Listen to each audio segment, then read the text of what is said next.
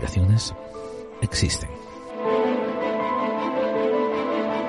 Buenos días, buenas tardes, hola amigos y amigas de Clave 45, hola gente que no quiere ser binaria, hola amigues. Uf, Hola, fuerte, todo, Gerald. todo el mundo está bienvenido aquí en esta casa, tío. Así es lo que es, así somos nosotros Así es. inclusivos. Pero es que hay gente que se ofende si lo dices, ¿eh? Hay gente todo.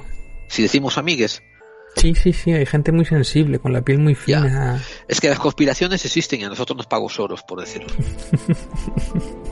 Bien, ¿qué tal, David? ¿Cómo estás? Pues aquí encantado una vez más, como siempre, al pie del cañón. Oye, tú sabes que nosotros tenemos amigos del programa que nos siguen desde siempre. Muchos están callados, nunca nos escriben, pero hay otra gente que llega nueva y no nos conoce. Así que presentémonos. Yo soy Gerald Dean y llevo haciendo este programa ya casi siete años con ustedes. Veanas, y yo soy David Santiso y me acoplé hace dos o tres años ya, no, perdí la cuenta. Además te acoplaste en un periodo muy, periodo muy curioso donde en vez de hacer las temporadas normales las tirábamos como chicles y hacíamos entre temporadas que eran tan largas como las temporadas. Así que tú estoy seguro que piensas que has estado ya cuatro años porque así se siente, ¿verdad? Es que además justo la pandemia, que para mí Claro. no han pasado dos años, han pasado diez. O sea, yo, eso- yo he notado a la gente que ha envejecido con esto de la pandemia en, en un año o dos y yo mismo Sí, me sí. siento más viejo. Sí, sí. Sí, te entiendo, ¿eh? Eh, bien, pues dejando las introducciones aparte, hoy tenemos un programa donde hablamos una vez más de temática de misterio. Recordad, amigos, que nosotros hicimos el compromiso de que la temporada séptima iba a ser más inclinada hacia temática de misterio y yo creo que lo estoy mirando los, los programas pasados y estamos cumpliendo, nos estamos adhiriendo bastante bien, ¿no? A Sí, ello. de vez en cuando Eh, nos escapará alguna de geopolítica, sí, alguna garcillada o de política directamente, pero es que es Bueno. inevitable. que la audiencia entienda, ¿no? Que David y yo tenemos ya una programación hecha y la miramos, ¿no? Cómo está repartida y metemos, por ejemplo, dos de misterio, uno más de geopolítica y conspiración, dos de misterio, uno de conspiración y tal. Esta temporada, la temporada siguiente seguramente haremos el reverso, pero mm, Venga, la revolución directamente. Ah, eso estaría muy bien, tío. Poner las guillotinas en la calle y empezarnos a comer a los millonarios. Qué bien. El fin de los Eh, tiempos. Bueno, yo no, no, no me comería a los millonarios, porque después te pasan la peste, pero Se te ingestan, sí. Claro, habría que hacer algo, ¿no? Habría que hacer algo. Sobre, empezar por los multibillonarios y después ir bajando a los millonarios y después a los ricachos, etcétera. Sí, un poco Pero lo que, eso lo hacía, lo que hacía el. Joker en la película. Lo dejamos para la octava temporada mejor. Bien, Podemos hacer un cliffhanger cuando acabemos, ¿no? Y traemos las guillotinas al patíbulo. bien, perfecto, perfecto. Continuará. A ver, eh, hoy volvemos a la temática de, de misterio y lo hacemos de la mano de un amigo del programa, Alberto Hernández. Alberto Hernández es el director y el presentador de otro podcast que nosotros apreciamos mucho, titulado Hombres de Negro. Lo podéis escuchar en la plantilla de RNX. Está en su parrilla en un par, un par de un par de emisiones al- a la semana o tres, no sé.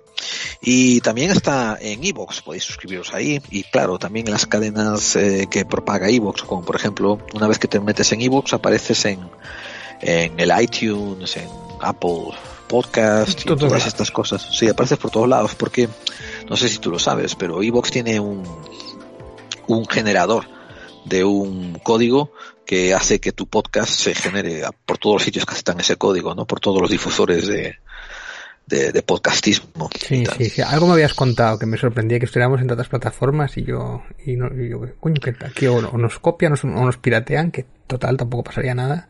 No, para nada. O que se aplica mucho y, y Sí, no es eso, y ¿no? conociendo a Gerald decías, ¿cómo puede ser eso? Bien, eh, pues una vez más tenemos aquí a Alberto Hernández, que él sí se aplica mucho y es muy aplicado y no me extrañaría que estuviera a mano en todas las plataformas en las que está con su programa Hombres de Negro. Un saludo a Alex el Kowalski, que es su compañero de programa también. Eh, nosotros estamos siguiéndonos en, ¿cómo se llama? En, en Twitter y está, en fin, eso, eso tiene, tiene, muchos posts muy interesantes. David, levanta el codo, que te has arañado el codo, tío. No sé. No jodas. No. Ah, parecía que te había rascado el codo, tío. No. Es de estar apoyado en la mesa. Pensé que el chaval había salido de parranda y que había vuelto arrastrado todo. No. Lo, habían, gol- lo habían golpeado, lo habían trasteado. Soy, soy criatura, no, no soy criatura de, o sea, soy muy doméstico yo, vamos, no. Ya lo sabes, yo soy informático de pura cepa y no. Vamos a ver. Vacaciones es ir a tomar un café, o sea, no. ahora que nos hemos cerciorado de la buena salud de David, continuemos pues. Eh, resulta que Alberto Hernández ha sacado un libro muy majo que se llama eh, Leyendas de Zamora. Zamora de leyenda. Y está eh, disponible en todas las plataformas que queráis buscarlo. Creo que es su primer libro, porque cuando le pico en autor no me aparece más de él. Pero tiene una portada muy chula, me encanta esa portada que tiene. Ahora que, eso sí, eh, cuando le pico a su nombre, Alberto Hernández, me salen un montón de otros libros que no creo que sean de él. ¿eh? Por ejemplo, una edición de Martín Fierro, los diálogos de Platón, el Valle de las Monjas, no sé, no tengo ni, no creo.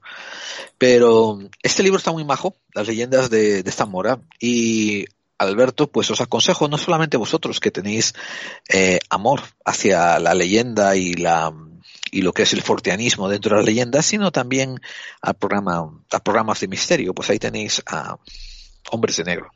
¿Qué te parece si le avisamos a la audiencia de que tenemos los segmentos de siempre, David? Me refiero, vamos a hacer ahora una entrevista con Alberto Hernández, que nos hable de leyendas, y nos hable de los programas, y nos hable del podcast. Va a ser una tertulia más bien.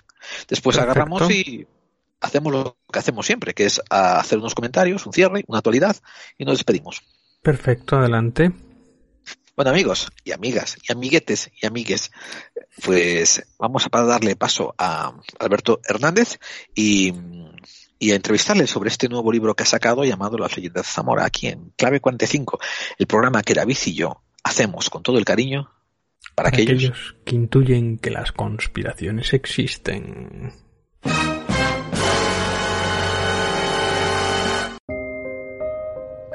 Emitimos 24 horas del misterio, 365 días al año para todo el mundo. Esto es Edenex, la radio del misterio. Síguenos desde www.edenex.es.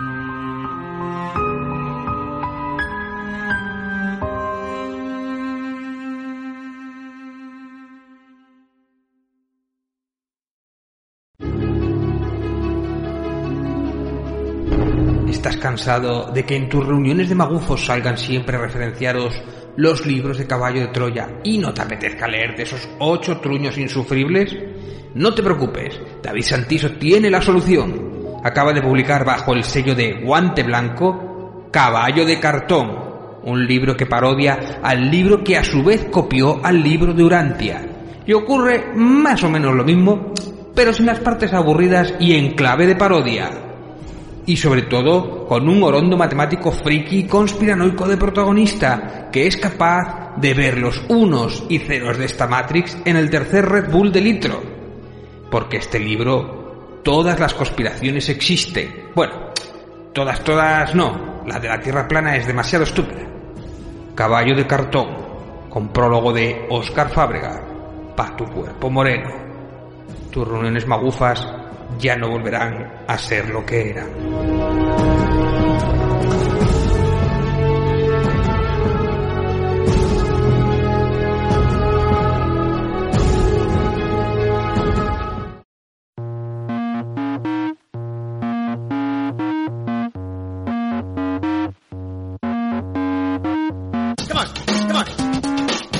Oye, si me doy nombre, luego eh, no, hizo morberan yukan se Se verra lepse naudas duxesa consimol, se odnas duxesa checochi.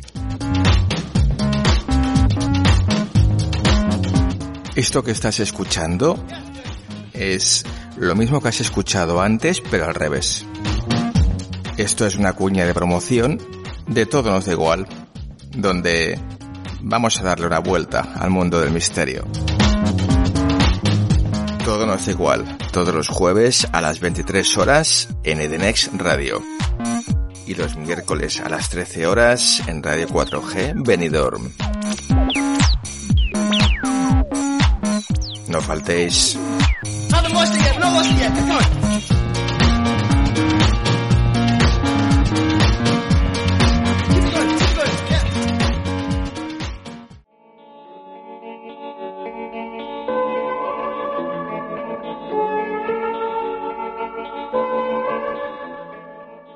Bueno, pues tenemos a un amigo del programa. Hemos dicho que íbamos a traer nosotros siempre nos encargamos de mm, traer a gente en la que creemos, en la gente que nos gusta, la gente que, eh, que, que esperamos ayudar a eso, a, a, promocionar, salir adelante y que queremos formar familia con ellos.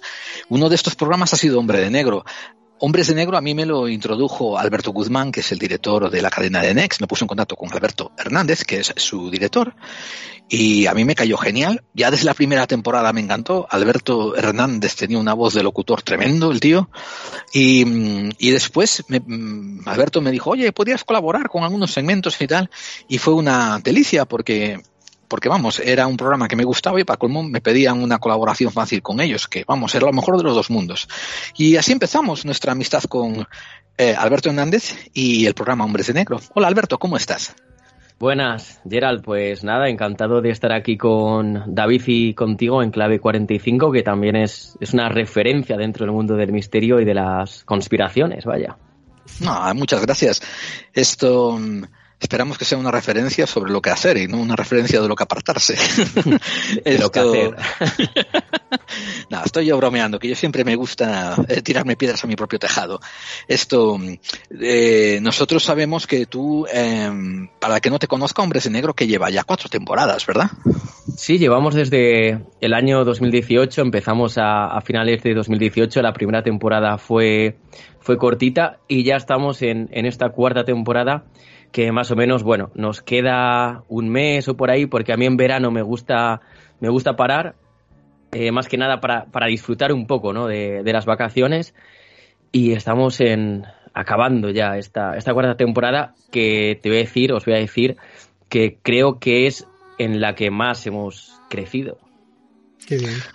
Y si habéis crecido ha sido muy merecidamente. Ya desde que he empezado tu primera temporada yo dije, este programa tiene gancho, este programa tiene buen formato, este programa está muy bien. Y comparado con otros programas ¿no? que hay allá afuera, pues vosotros teníais mucha más calidad. Te veía a ti esos primeros años, ¿no? Decir, ay, no sé qué, qué bien, hemos tenido 50 nuevos suscriptores, tenemos 100 nuevos suscriptores. Pero ahora te oigo hablar y ya estás subiéndote en los, en los miles de ellos, ¿verdad? Ya estás bien arriba en, en la lista de suscriptores. Sí, eh, bueno, la verdad es que detectamos que en la tercera temporada, sobre todo, eh, nos estancamos bastante a nivel de escuchas y de, seguidores. Luego, si quieres, hablamos del cambio de formato y yo creo que gracias a ese cambio de formato en esta cuarta sí que estamos creciendo cada día bast bastantes seguidores. Ahora mismo estamos en 5.000, ciento y pico. Y para mí eso es demasiado. Quizás a algunos les pueda parecer poco, pero yo creo que, que, esto es una carrera de fondo, una carrera de larga distancia y que, bueno, pues poco a poco vamos haciendo camino. Oye, pues está vale. bien, está bien 5.000, no te creas tú que nosotros estamos entre 5.000 y 10.000, depende del programa, pero 5.000 descargas es una buena no. cifra para iVoox, y sobre todo si no eres originals. ¿eh? Eh, no, no, en, en, número de suscriptores, porque ah. sí que en número de descargas seguimos más o menos entre las 800, entre las 1.000, por ahí en nuestro canal de YouTube. Luego tenemos la suerte de que nos está echando una mano Podcast de Misterios, que es un antiguo mm. compañero de, de, Foros del Misterio, y sube nuestros programas a su canal. Y ahí, claro, ves que hay muchos más suscriptores en ese canal y muchas más descargas en el, en el suyo, ¿no? De nuestro programa. Pero bueno, más o menos bueno, dividimos y, las descargas. Y luego lo que te escuchan por Edenex, ¿no? Claro, y también además lo de, lo de Edenex los miércoles a las 11 de la noche. Que me consta que me dijo Alberto Guzmán, que es el director de Edenex, que tú también estás bastante bien posicionado en escuchas en Edenex, ¿no?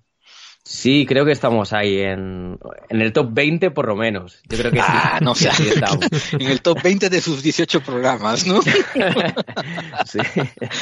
No, me dijo a mí Alberto que estáis entre los cinco primeros, ¿eh? que, que estáis ahí arriba, ¿eh? que está muy bien. Está ahí, Esto... Tondi, está ahí y... Tondi, que no hay quien lo bata, que está muy bien. Creo que estamos nosotros claro, y por eso creo que estabas sí. tú, algo así. Sí. Alguna vez se intercambia bueno, alguna cabeza, oye, pero... Oye, no, no es, no es, por echarnos flores, David, pero últimamente en estas últimas semanas creo que me dijo Alberto que estábamos pasando a Tony. Ahí nos ganábamos los primeros, ¿eh? Hombre, Ojo, ¿eh? No, no, lo lamento por Carlos Dueñas, pero bueno. Eso es misoflamas eh, comunistas, es lo que estamos hablando hoy. No, lo, lo, que pasa es que hay que compartir el podio, joder. Una semana nos toca a nosotros, claro. otra semana a él. Pero de todas formas, Alberto, hablando de hombres de negro, esto, tu crecimiento es muy bueno y me encanta esa actitud que tienes. Como dices tú, es carrera de fondo. Nosotros también siempre tuvimos esa perspectiva de decir esto va a largo plazo y sobre todo, no importa si son 500 suscriptores son 500, si son 500.000 son 500.000. Pero ah, más o menos hay que tener una consistencia, ¿no? Y lo has conseguido hacer. Cuéntame de ese cambio de formato. Eh, eh, ¿Cómo se te ocurrió y qué, qué te motivó? Pues eh, bueno, mira, fíjate que hablando con Caravaca y Carvallal en la, en la primera temporada de Hombres de Negro, creo que fue, ellos también me hicieron ver que, que, esto no es una carrera al sprint, que a ti si te gusta el misterio te da igual el número de suscriptores, eh, te da igual las descargas que tengas, sino que si te gusta esto, al final vas a aguantar. Eh, tengas lo que tengas y por eso yo me lo he marcado como una carrera de larga distancia, así que fueron buenos consejos los que me dieron. Y luego el cambio de formato fue el año pasado, pude ver a, a El Kowalski en, en persona, nos, nos, desvirtualizamos y estuvimos en su pueblo, en Poza de la Sal, en la provincia de Burgos. Quedamos un fin de semana, me invitó allí y estuvimos hablando mucho sobre el programa porque detectamos eso precisamente, que nos habíamos estancado mucho en número de seguidores, en número de descargas y pensamos que si seguíamos igual ya no íbamos a crecer más. Entonces me propuso que, que cambiásemos, que fuésemos eh, más constantes en redes sociales, por ejemplo, en YouTube, subir vídeos, que al final yo lo hice un par de días y ya me olvidé, que hiciésemos más directos, quizás con otro formato, porque antes hacían un poco pesados, eh, por Twitch, por YouTube, y también quizás hacerlo más estilo radio y no tanto podcast, porque lo, era como muy enlatado. Yo hacía la presentación, había una sección, tema central y dos secciones más. Al final no sabías ni de qué habíamos hablado al final. Y lo quisimos simplificar mucho más estar él y yo, que haya una conversación, que haya fluidez, e incluso en directo en su canal, que haya comentarios de personas en directo y podamos compartirlo con, los demás oyentes, una entrevista y una sección. Y creo que hemos ganado en, eso, ¿no? En, fluidez, sobre todo, y que parezca como más real, más, más radio, ¿no? Más clave 45 quizás también ahora, ¿no? no lo creo. No, tienes, eh, tienes una diferente frescura y, y quizás antes, como tú decías, quizás en las primeras temporadas tenías eh, demasiada segmentación. ¿no? Demasiados segmentos. Y ahora estáis más streamlines, ¿no? Porque vuestro programa básicamente dura dos horas. Entonces, pues os conseguís cubrir las cosas bastante bien con una introducción como lo estáis haciendo y después un tópico y un y otro, otro tópico después. Y yo también otra cosa que yo he notado mucho de las primeras temporadas, que estaba bien el programa y tal, pero yo te veo a ti mucho más sólido, mucho más que has cogido mucha más soltura, incluso la cadencia de hablar y tal, y ahora, ahora enganchas más que hace dos años, que eso es lo que te da la experiencia también, y eso la veteranía se nota, o sea que... Sí, ya, ya soy veterano. son cuatro años, eh, fíjate, ya, llevas más que yo, eh, yo llevo dos aquí, o sea que... El... Yo creo que yo creo que, que, al final si, si yo también me hubiese estancado, pues eh, creo que sería una mala noticia o una mala señal de que la cosa no está funcionando. Así que, no sé, también este nuevo formato eh, me da esa facilidad de, de palabra, de, de, poder estar interactuando con otra persona a la vez y quizás ser más fluido, ¿no? Hmm. Así que, bueno, yo creo que en eso hemos mejorado. Y también en otra cosa, eh, Gerald, David, que hmm. antes sacar tres secciones semanales era muy difícil. Eh, yo sufría mucho para, para tener una escaleta del programa. Ahora con una a mí me quita bastante responsabilidad y otra cosa es que también, cuando no hay un invitado, yo me autoinvito y le hago yo el tema. Que antes no lo hacía, me daba miedo, pero ahora ya eh, cojo un tema, me informo y unos 15, 20, 25 minutos puedo hablar de ello. Aunque no sea un experto, pues yo creo que al final queda algo completo, por lo menos. Bienvenido al mundo de los monográficos. y lo estás haciendo muy bien. Eh, le, recordaré a toda la gente que tú incluso ayudaste a Alberto Guzmán a grabar algunos de los, algunas de las cuñas, ¿verdad? Que tiene él para su programa. Sí, eh, cuñas para Edenex y además también he presentado algún programa que él como director pues decidió delegar en mí la, la presentación, algunos de estos especiales de Misterio Directo o de COVID Halloween hace poco pues bueno, eh, quiso confiar en mí y, yo para adelante, la verdad. La verdad es que Alberto Guzmán en ese lado tiene muy buenos instintos. Es un hombre bastante, bastante profesional en la radio, ¿no? Me lleva muchos años, lleva, de esto sabe un poquito, o sea, que de esto sabe bastante, quiero decir. Y te voy a decir otra cosa, Alberto. Él cuando me habló de tu programa y que colaborara contigo, a ti te vendió por las nubes, ¿eh? en serio, en el sentido de que eras como el prodigio, ¿no? Que, que se le había no, no, no, no, para que te, te, dé un poco de confianza, ¿no? Y tal, que el saber que sí, que, que, él vio algo en ti ya, muy, muy, muy temprano. Y, si alguien como Alberto Guzmán, que lleva veintitantos años en radio, ¿no? Pues detecta algo en ti, es que algo debe de haber. Nada, yo la verdad es que estoy muy agradecido a Alberto Guzmán porque ha confiado en mí desde hace un montón de años, desde que yo estaba en Expediente FDM por el año 2013, 2014, él ya confió en mí para hacer algunos speech para su programa, para hacer alguna presentación de alguno de sus invitados. Confió en mí desde el principio y yo le estoy muy, muy agradecido. Por eso. Es que me, estoy cayendo ahora, claro, estabas en expediente FDM. Claro, eras tú el compañero de, de, del de, del de, ¿cómo se llama? Joder, mi fan ah, número uno de la órbita de Endor con... Bueno, eh, yo estaba, yo me encargaba de la sección de cine y de series así muy friki, era el friki un poco de expediente Hostia, FDM. Vaya melón que me has abierto ahora, usted no había caído, fíjate, te acabo de asociar ahora, es que eh, hace poco, bueno, no, sé si contarlo, que hace poco estuve revisitando expediente FDM bastante, que por lo que sea al final no coincidieron los astros, ¿no? que efectivamente, pero es que hay historias de FDM tremendas, yo había algunos invitados que telita, o sea, que... Mm. Sí, yo, yo creo que en esos años la petamos un poco con Expediente FDM. Bastante. Porque era como la sangre fresca del mundo del misterio, con gente que no se. No, vamos, no nos dedicábamos a eso. Y al final no teníamos pelos en la lengua. Y pasaba lo que pasaba, claro, con distintos invitados que podían gustar más o menos.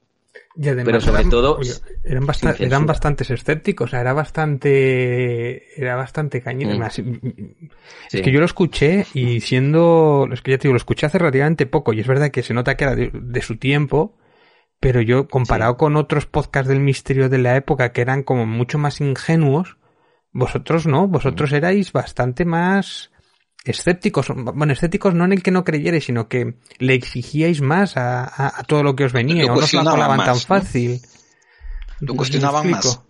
Sí, sí, sí. O sea, Antonio Runa yo le he oído respirar o suspirar diciendo cuando estaba con el de los Pleiadianos y con el de tal, que me hacía mucha gracia. O sea, y hay mucha historia, mucha intrahistoria, ¿no? O cuando estaba con Rafa Pal, le hicieron una entrevista a Rafa Pal, eh, cuando era... Sí, sí, que era bastante, ya está bastante de lo suyo, Rafa Pal hablando de conspiranoicos como si no lo fuera, y Antonio Runa se le oía respirar por detrás como diciendo, uff, este, va a ver, las opiniones de Rafa Pal y estas respuestas homofóbicas no son, no somos responsables, esto es solo Rafa Pal. Eh, yo creo que era, no sé, éramos un poco gamberretes ahí. No. ¿Sabes qué pasa? Es que, claro, yo te he escuchado, estamos hablando de un podcast de hace, ¿qué? ¿10 años? ¿15 años? 10 años, por ahí, 2013. Claro, y las voces, la, tu voz no es la misma que la que tenías hace 10 años, y ahora, escuchándote, te acabo de asociar, fíjate, claro, esto es lo que también, que no te, no, la cara no te conozco, y fíjate, me acabas de dar un... Te, te, he llamado, fíjate, te decía que si eras veterano, es más veterano de lo que yo pensaba. Sí, pero en esa época además de, de, porque la voz mía era distinta, también me dio por meterle filtros y demás. Ay, amigo. Con un filtro radiofónico y demás, y ya sonaba muy raro, muy bizarro, y me he dado cuenta, a mí no me gusta escucharme en esa época. Me gusta el programa, me gusta la etapa, pero a mí no me gusta escucharme. No, incluso Antonio Runa tiene otra, a ver, se le reconoce, pero esto yo no sé qué le pasa. cuando tú coges la voz de alguien y te vas 10 años para atrás, ves que como que hablan más rápido y, y, son un poco más aflautadas las voces y tal, y como se van afinando, un poco como le pasa a Sabina o le pasa tal. Y es un experimento. Yo, además es que Antonio Runa lo subió hace no mucho, hace un año o dos, en el, o tres años, o un aniversario que tuvisteis, porque hicisteis como dos vueltas, dos aniversarios o tal, y resubió todos los podcasts, o muchos de ellos, eh, remasterizados y tal. Y yo los, ya tengo que los he revisitado hace, hace relativamente poco y hay auténticas eh, entrevistas muy interesantes y algunos monográficos muy interesantes. Sí, sí, Expediente FDM, que además teníais un, un foro que era el foro del misterio, que, que se perdió, desgraciadamente, pero que era un, un punto importante del mundo del misterio. Ese, ese foro del misterio, al principio, eh, era un foro de Milenio 3 solo, era Milenio 3. Superforos. Y después eso se hizo eh, más grande y pasó a ser foros del misterio ya con un servidor propio, forosdelmisterio.com, incluso con una especie de página web donde había incluso artículos, hubo revista y el podcast eh, surgió a raíz de, este foro, de los que estábamos allí. Luego al final, sí. Sí. no se pudo mantener, eh, por falta de tiempo de la gente, eh, falta de dinero para mantener el servidor y demás, y desapareció finalmente. Qué interesante, pues fíjate, qué interesante. Pues ahí, ahí estuvo la Antonio Runa, el que soy muy mm. fan. Y nos encantaría que viniera un día por aquí, que nos contara alguna cosa, o incluso contigo. Así, fíjate, tener a los dos para ese programa sería increíble.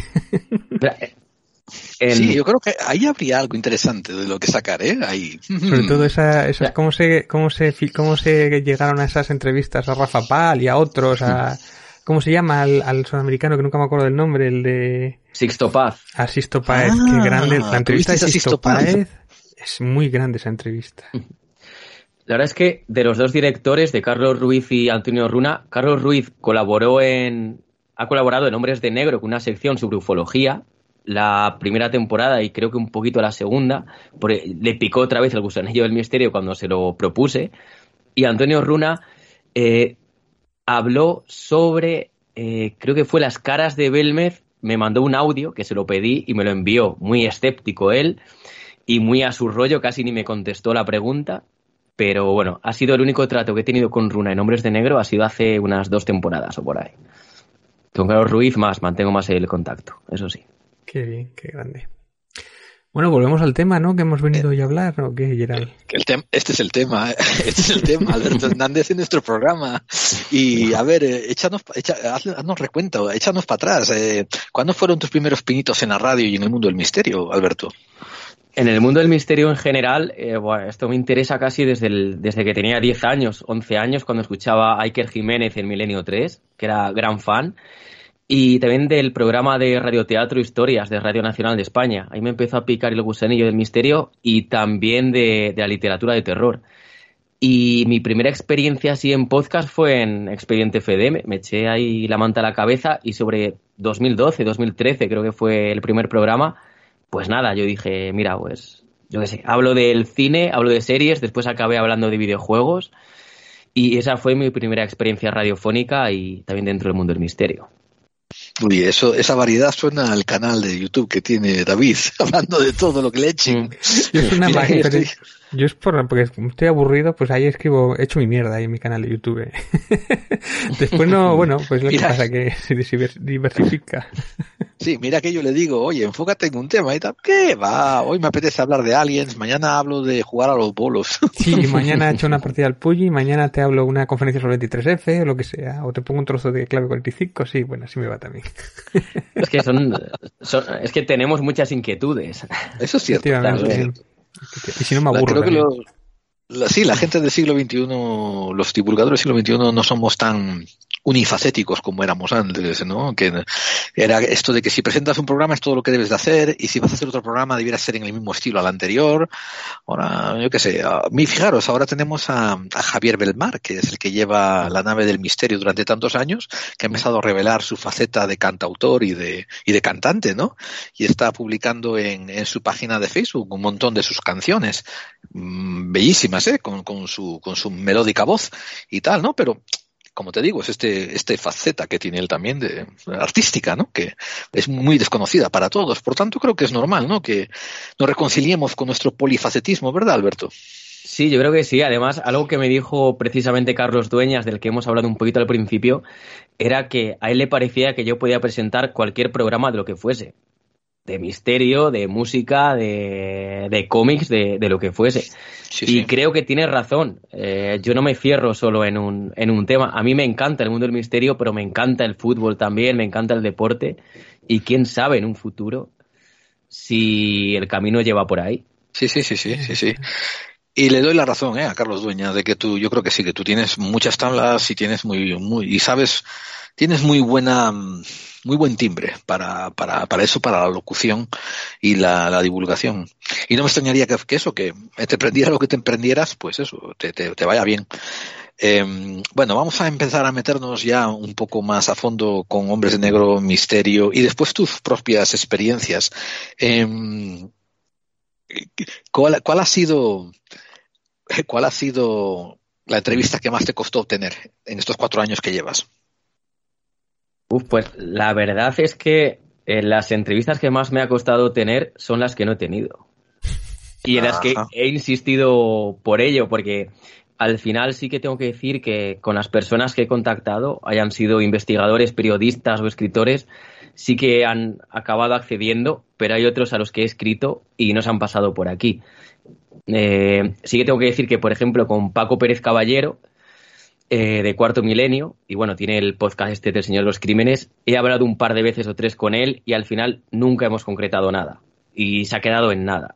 Entonces, así, esa es la entrevista de momento que más me está costando tener. Y con Santi Camacho, que creo que ha estado en clave 45, Sí, sí. le he escrito un par de veces y no he tenido respuesta. Pues te aconsejo que te aconsejo que vuelvas a intentarlo ahora en el verano, cuando él descanse de Dex y lo vayas a, lo vayas a pillar. Si, si le sigues en redes sociales, lo mejor es que Sí. lo pilles cuando vuelvas de vacaciones. Va a estar todo fresquito, descansado y sin la preocupación del programa y sí, fijo que te encuentra cómo meterte.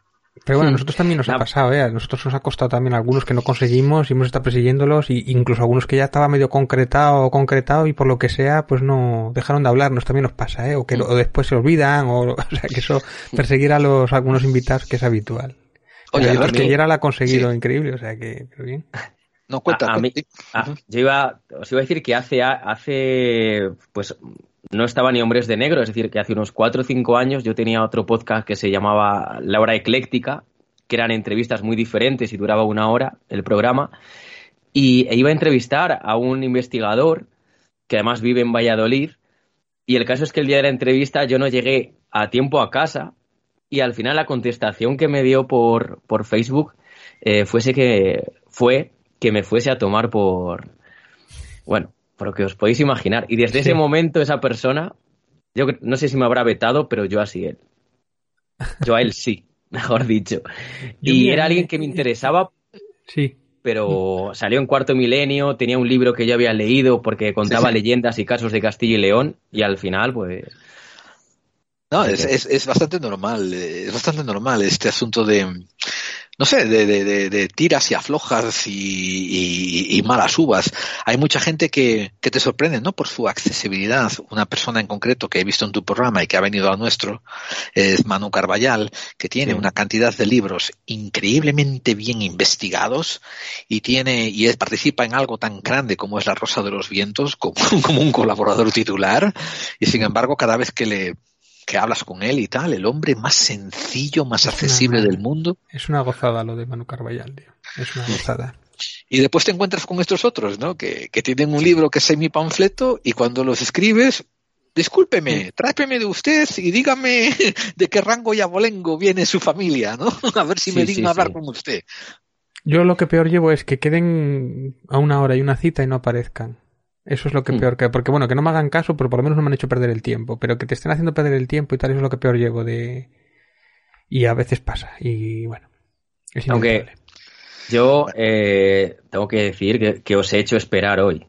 No, pero Os, os he hecho esperar un poquillo y la verdad es que no me gusta jugar con el tiempo de las personas eh, porque es que no lo recuperamos. Entonces, me gusta que si quedamos, eh, si quedamos una hora sea esa hora y hoy yo no, yo no he sido puntual, pero sí que fastidia cuando quedas con alguien y ya no da señales de vida Claro, y lo escribes 20 veces y ya no te vuelve a escribir. efectivamente, efectivamente. Eso me ha pasado con alguno por ahí. No, pero que a ver, que yo sigo... Oye, que voy a llegar tarde, que porque por, por- por cosas de la vida es normal, se espera y ya está. Pero ya sé que vas a estar en media hora o 20 minutos o lo que sea, ¿no? O sea, eso no tengo problema. De hecho, es nuestro trabajo, pues que el invitado... O adaptarnos un poco al invitado, que menos. O sea, y más si... Y no solo por ti, sino si viene Santi Camacho o viene cualquier otro gran y dice, oye, que voy a llegar media hora. Pues que menos que esperar media hora, que nos tendremos que adaptar, ¿no? Claro, claro. Sí, además, Es- eh, nada, yo os iba a decir que también es lo que intento en el podcast, un poco eh, ponerme a disposición del invitado. Cuando le viene bien, eh, a qué hora, qué día, y ya cuadro yo.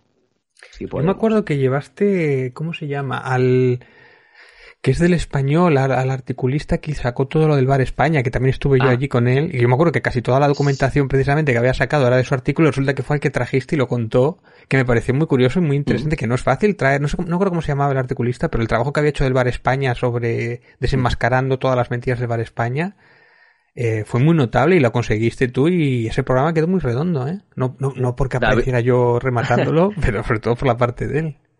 David López Frías. David López el, Frías, pues el- muy bien. El periodista, sí, sí. un periodista de... O sea, que del artículo que de esto que lo lees y te daba gusto leerlo, lo digo en serio, ¿eh? Sí, eh, es que además, pues mira, fue a través de Twitter. Claro. Porque leí el artículo, me gustó, aparecía su dirección y digo, bueno, pues por escribirle no pierdo nada. Si me contesta bien y si no, pues, pues nada. Y conseguimos hacer ese programa en la tercera temporada en el que estuvo David López Frías y, y tú también, y quedó Mm. bastante completo porque era un caso que quería tocar y además, sobre todo, eh, quitarle mucho misticismo que tiene y que quizás no sea tanto. Es que además del, del Bar España se ha hablado mucho y mal, sobre todo Mm. antes de esos artículos, y había mucha desinformación y mucho misterio y, y incluso yo rebusqué muchos porque yo, yo, yo en su momento lo iba a preparar para clave 45 pero al final lo, lo hicimos ahí en tu en tu en tu programa. Y yo después lo subí también a mi canal y tal esos extractos. Y yo me documenté bastante para aquello y tal. Y, y si me escuchas podcasts anteriores eh, hay unas barbaridades con, con, con cómo era el caso después. E- incluso Sí. acuérdate de cómo se llamaba aquel eh, técnico preocupado y todo aquello que después Ah, estuvo encausado sí. y tal Sí. y telita y me daba pena por técnico preocupado pero después Nos, nos hacéis un pequeño resumen de, de estas cosas que estoy contando para que la gente que no esté familiarizado Bueno. con toda esta trayectoria sepa de qué estáis hablando. había había como dos ramas técnico preocupado era uno que iba por muchos canales de YouTube e incluso algunos de, bueno de YouTube no de, de podcast pero también incluso estuvo en programas de radio de nivel nacional contando pues muchos de los bulos que se ha demostrado después y fue uno de los incausados en el caso del Bar España por los bulos aparte de Juan de, de, de Lancam y de todos otros de estos de los conspiradores pero este el técnico preocupado era un poco como parecía no, no era de extrema derecha o no lo parecía o tal y, y sin embargo después se demostró que no tenía ninguna razón o no sé dónde sacaba esa información que era desproporcionada pero bueno era curioso Además era, era gente esta que hablaba del caso Bar España que también estaba metida en esto de, del caso Alcácer, eran alcacerólogos, Mm. eran investigadores de sofá sobre todo y al final es que daban pie a todo tipo de, de teorías, ¿no? Que no se ajustaban a la realidad. sí Que no sé si lo hacían de manera consciente o porque pensaban que realmente había algo más allá. Bueno, Y algo, el- tiene- algo tendría que ver, Alberto, con este también pequeño deseo de fama, ¿eh? O sea, de fama, reconocimiento y, pero y yo de, creo que se lo de- creían, ¿eh? Yo creo que ellos ¿Tú se lo crees que se que lo habían entrado en su paranoia, sí, yo creo que sí, la mayoría de ellos sí. Yo creo que técnico preocupado es que le veías eh, afectado cada vez que hablaba. Que, que también eh, puede ser, y creo que lo hablamos una vez, David, ¿no? Mm. Que al final se cree, con lo de Quanon, creo que fue, que al final esta gente se cree, creye, eh, vamos, se acaba creyendo su propia paranoia. Sí, sí, sí. Y no sé, además es una cosa curiosa porque una vez que hablan tanto de tal día va a pasar algo, tal día y no pasa y no pasa y pasa un año, dos, tres y sus profecías Sí. no se cumplen, pero ellos siguen en sus trece y no, es que ha evolucionado hacia otra cosa, es que es la semana que viene que van a arrestar a Hillary o no sé qué y tal y, y bueno, pero ¿cuántas veces tienes que autoengañar?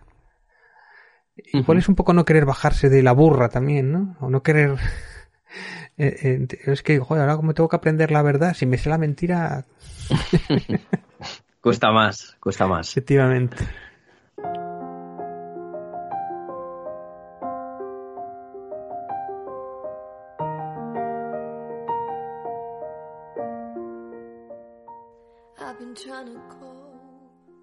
A ver, Gerard, Ah, ¿estás bueno. por ahí? Claro una- que una sí, estoy vale, escuchando vale. Muy, muy interesado. Eh, Alberto, ¿a- ¿hacia dónde, ¿hacia dónde estás viendo la, el mundo de la conspiración y, de la, y del misterio hoy en día? Me refiero, ¿lo ves más... ¿Cómo lo ves? ¿Lo ves un poco más claro de lo que era hace 10 años? ¿Lo ves como mucho más borroso, mugroso y confuso? ¿Lo ves, no sé, lo ves con más expectativas, con peores? Yo creo que, que al final, eh, como ahora mismo tenemos más altavoces que hace 10 años, que a lo mejor solo teníamos un foro para expresar nuestras teorías de conspiración y ahora podemos tener podcast de YouTube, Instagram, TikTok, lo que sea. Yo creo que al final se está enfangando todo, ¿eh? Eh, algunos no sé si lo hacen de manera consciente o no, eh, pero para mí el mundo este de la conspiración, que como vosotros decís, existen en realidad, eh, porque existen, está claro, nos ocultan muchas cosas, pero también hay otras que estamos enfangando todo. Bueno, también está lo, increíblemente fácil que es encontrar tontos útiles, me refiero, como ocurrió en los años 50 cuando al FBI, ¿no? Hoover le dijo, mirad, usad ese término de teoría de la conspiración y empezar a divulgar con los medios de comunicación que cuando hablen de ovnis o hablen de marcianitos, es lo mismo que cuando hablan de conspiraciones dentro del gobierno y son todos teorías de la conspiración, ¿no? Entonces, claro, a la gente que de verdad le apetece, que le conviene enfangar nociones, hoy en día tiras una piedra a internet y te encuentras un tonto útil como nada. Y, fijaros, ¿os acordáis de Alex Jones, el de Infowars, verdad? Mm. Eh, este, este, este pasó de ser un trompista tremendo y un cuanonero de bandera a hacer un programa donde se cabreó y gritaba, estoy harto de cuanón. ya me tenéis hasta los huevos ah, de Cubanón. Sí, le echó una bronca a Cubanón al final cuando ocurrió lo de la, la estatua Capitolio, ¿no?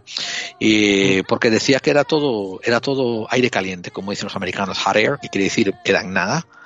Y, y, fíjate que él se, él se subía al carro de cualquier conspiración y, le ha ido de que de que se subió al carro de la conspiración, de que los una de las matanzas que hubo en un high school, eh, él dijo que era todo una puesta en escena y que no había muerto nadie, que eran todos actores, para, y el, y el propósito de todo esto era que los demócratas querían retirarte tus armas, ¿no?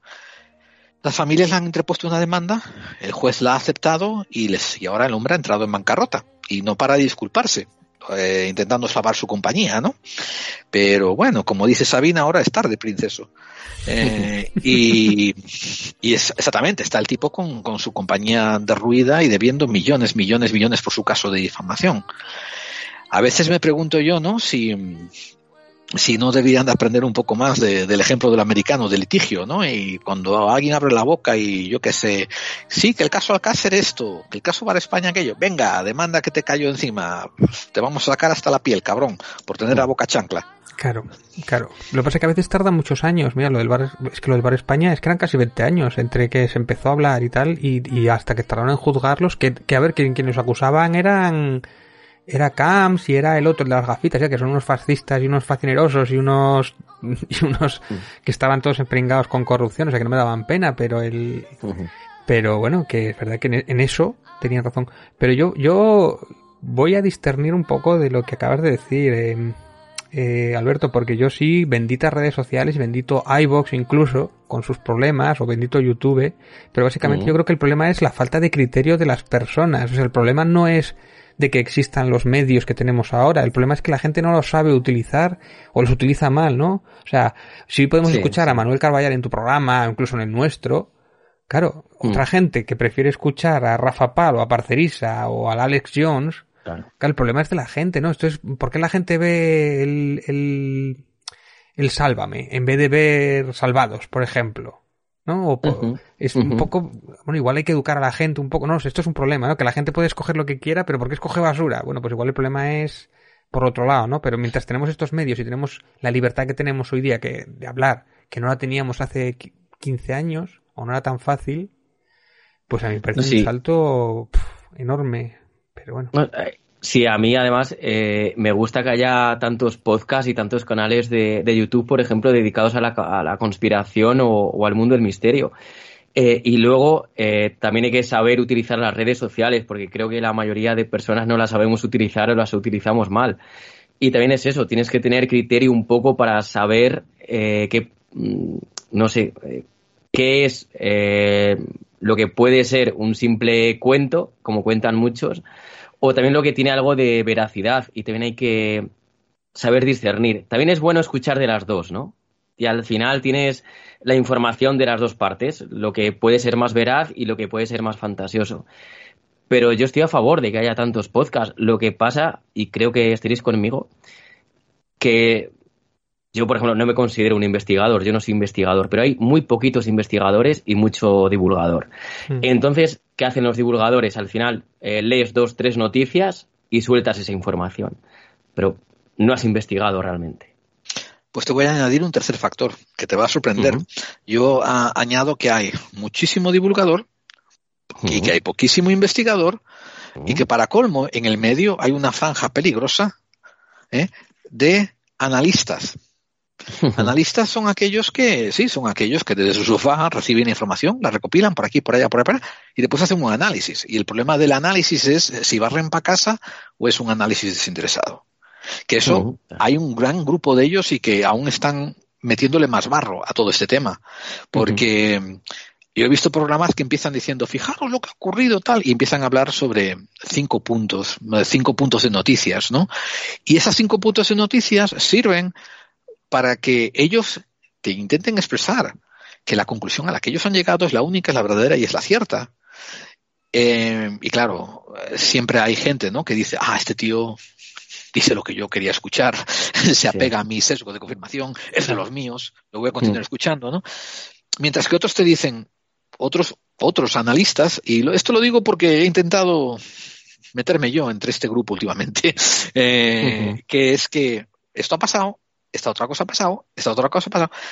Yo pienso que puede ser debido a esto, esto, esto, pero puedo estar equivocado. Y, las ya veremos. Sobre todo, y esto lo he sacado de oh, este sitio, eso es importante. Mm. Porque incluso tú puedes hacer el programa, alguna vez, alguna vez me ha pasado a mí hacer un programa y tus fuentes estaban equivocadas. Me pasó con Greenpeace y se la tengo jurada. Tenemos que hacer un programa de Greenpeace un día, se la tengo jurada porque vaya, vaya como me la colaron a mí y a miles de personas. Pero bueno, esto ya lo haremos un día. Pero fíjate, en este grupo yo estoy incluyendo a muchos de los que gente los confunde con divulgadores, ¿eh? como por ejemplo, yo que sé, Rafa Pal, el otro, el Rimbel y tal, que son gente que cuando te exponen casos son porque ya tienen su conclusión hecha. Y, los puntos que te dan preliminares son para apoyar la conclusión a la que te van a llevar a después. que esto, esto, ojo, esto requiere planeamiento, ¿eh? Que, te lo hace, que te lo hace Rafa Pal, pero también tú cuando lees eh, este Oki diario es exactamente lo mismo, ¿eh? Oh, claro. En política. O sea, y, incluso periódicos más importantes también tienen su sesgo. Y normalmente, bueno, esto habría que hacer también un día un programa sobre cómo diferenciar un poco de periodismo de sensacionalismo, ¿no? Tú cuando te lees un titular y si te ofende o te da una sensación de algo, de enojo, mm, ojo, y, sobre todo que si tiene adjetivos calificativos en el titular o tal, desconfía de ese titular, ¿no? Porque lo que quiere no es informarte, sino eh, transformarte, ¿no? O, manipularte. Barriendo para casa. Mm. Claro.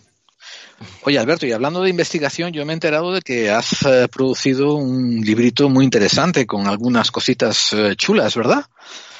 Sí, pues al final, en este tiempo que hemos tenido de pandemia y de estar en casa, aquí en España, por ejemplo, nos cerraron perimetralmente por provincias y como realmente no tenía nada que hacer, lo que, a lo que me dediqué fue a visitar distintos pueblos de la provincia de Zamora, que es de donde vivo, pueblos pequeñitos, y empecé a sacar fotos, empecé a sacar vídeos, y, al final me di cuenta de que lo que estaba haciendo no servía absolutamente para nada. Entonces eh, cambié la idea que tenía.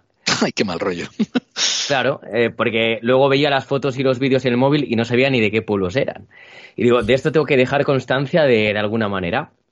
Y como a mí me gusta el misterio, empecé a investigar leyendas de, mi tierra, eh, porque todas las que había leído anteriormente eran de la, de la ciudad de Zamora, que es la capital. Y digo, a ver, espera, eh, tiene que haber muchas más leyendas, tiene que haber muchas más historias de las 12 comarcas que, que la formamos. Y empecé a buscar primero en, en, prensa, en el archivo de prensa histórica, y luego a investigar yendo a todos estos sitios para hacer un libro sobre leyendas de Zamora, que es así como se llama, y además eh, publicarlo con una editorial como es la de, la de Guante Blanco. Así que hice un poco de investigación eh, de biblioteca, eh, investigando distintos libros y también en Internet, y luego me fui a hacer investigación de campo, a hablar persona a persona para, para que, bueno, para que pueda perdurar, ¿no? Pero eso te has hecho investigador, decías tú que no eres investigador, eso, eso es ser investigador lo que acabas de hacer exactamente, ¿eh?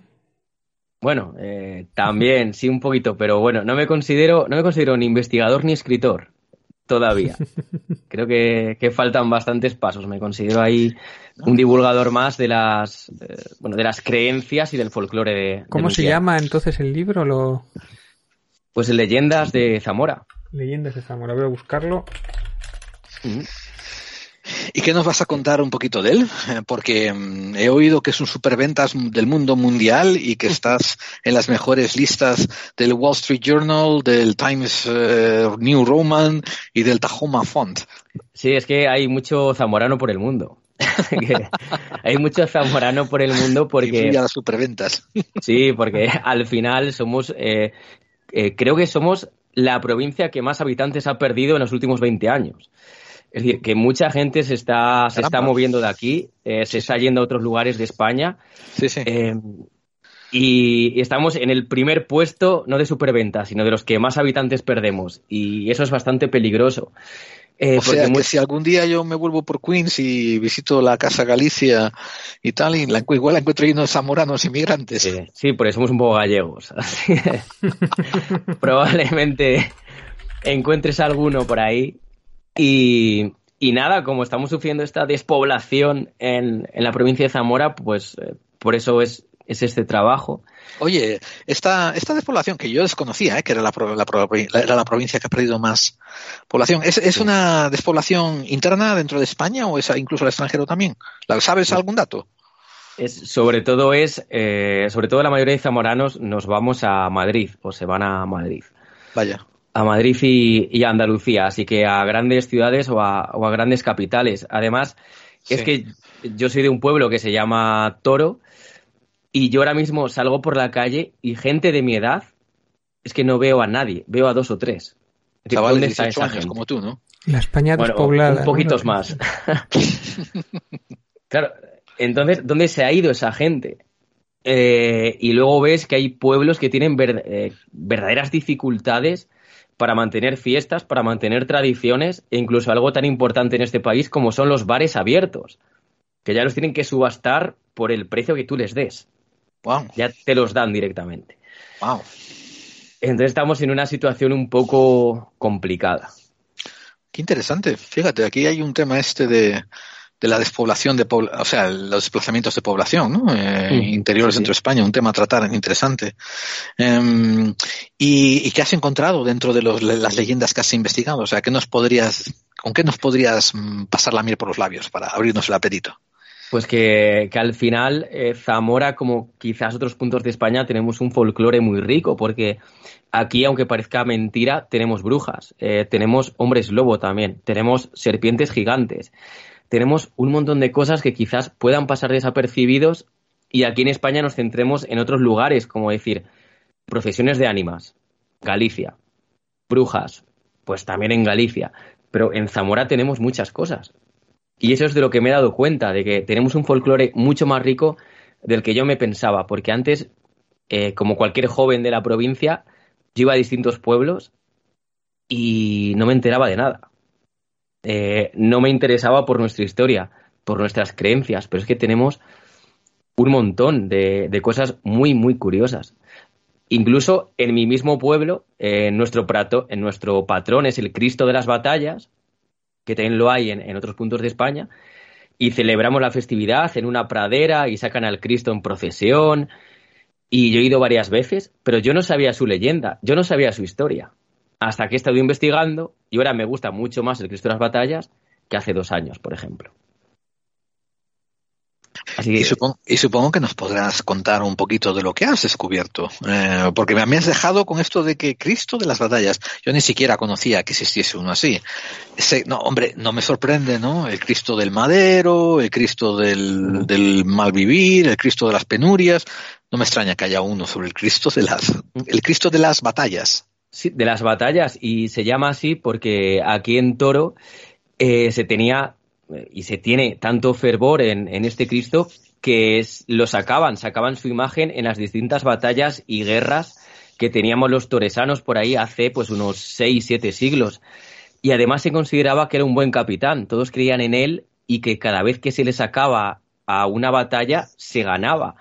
¿Y qué ocurrió? Pues que en el año 1476, que fue la batalla de Toro, hubo un hombre llamado don Pedro de Fonseca que desde que estaba viendo desde unos cuantos cientos de metros la batalla que tenía lugar entre tropas castellanas y tropas portuguesas. Lo que pasaba es que él no podía sortear el río Duero, no lo podía cruzar y le daba tanta vergüenza no podía no poder acudir a esta guerra que imploró al Cristo de las batallas poder estar ahí con sus compañeros castellanos y combatir. Unos días después de que esto sucediera, sonaron unas campanas en, la ermita del Cristo y allí solo estaba don Pedro de Fonseca, arrodillado, rezando y preguntando al Cristo cómo podía ser que él, don Pedro de Fonseca, hubiera estado en esa batalla y a la vez no haber estado, que le estaba se estaba volviendo loco, literalmente. Y de repente apareció una gran luz que inundó toda la ermita y una voz muy dulce que pertenecía al Cristo de las batallas. Y le dijo que él mismo había tomado su figura, sus ropajes y su caballo y había luchado por él en esa batalla de toro del año 1476. Imaginaros lo que fue para don Pedro de Fonseca descubrir que el Cristo de las batallas había materializado y haberse hecho pasar por él.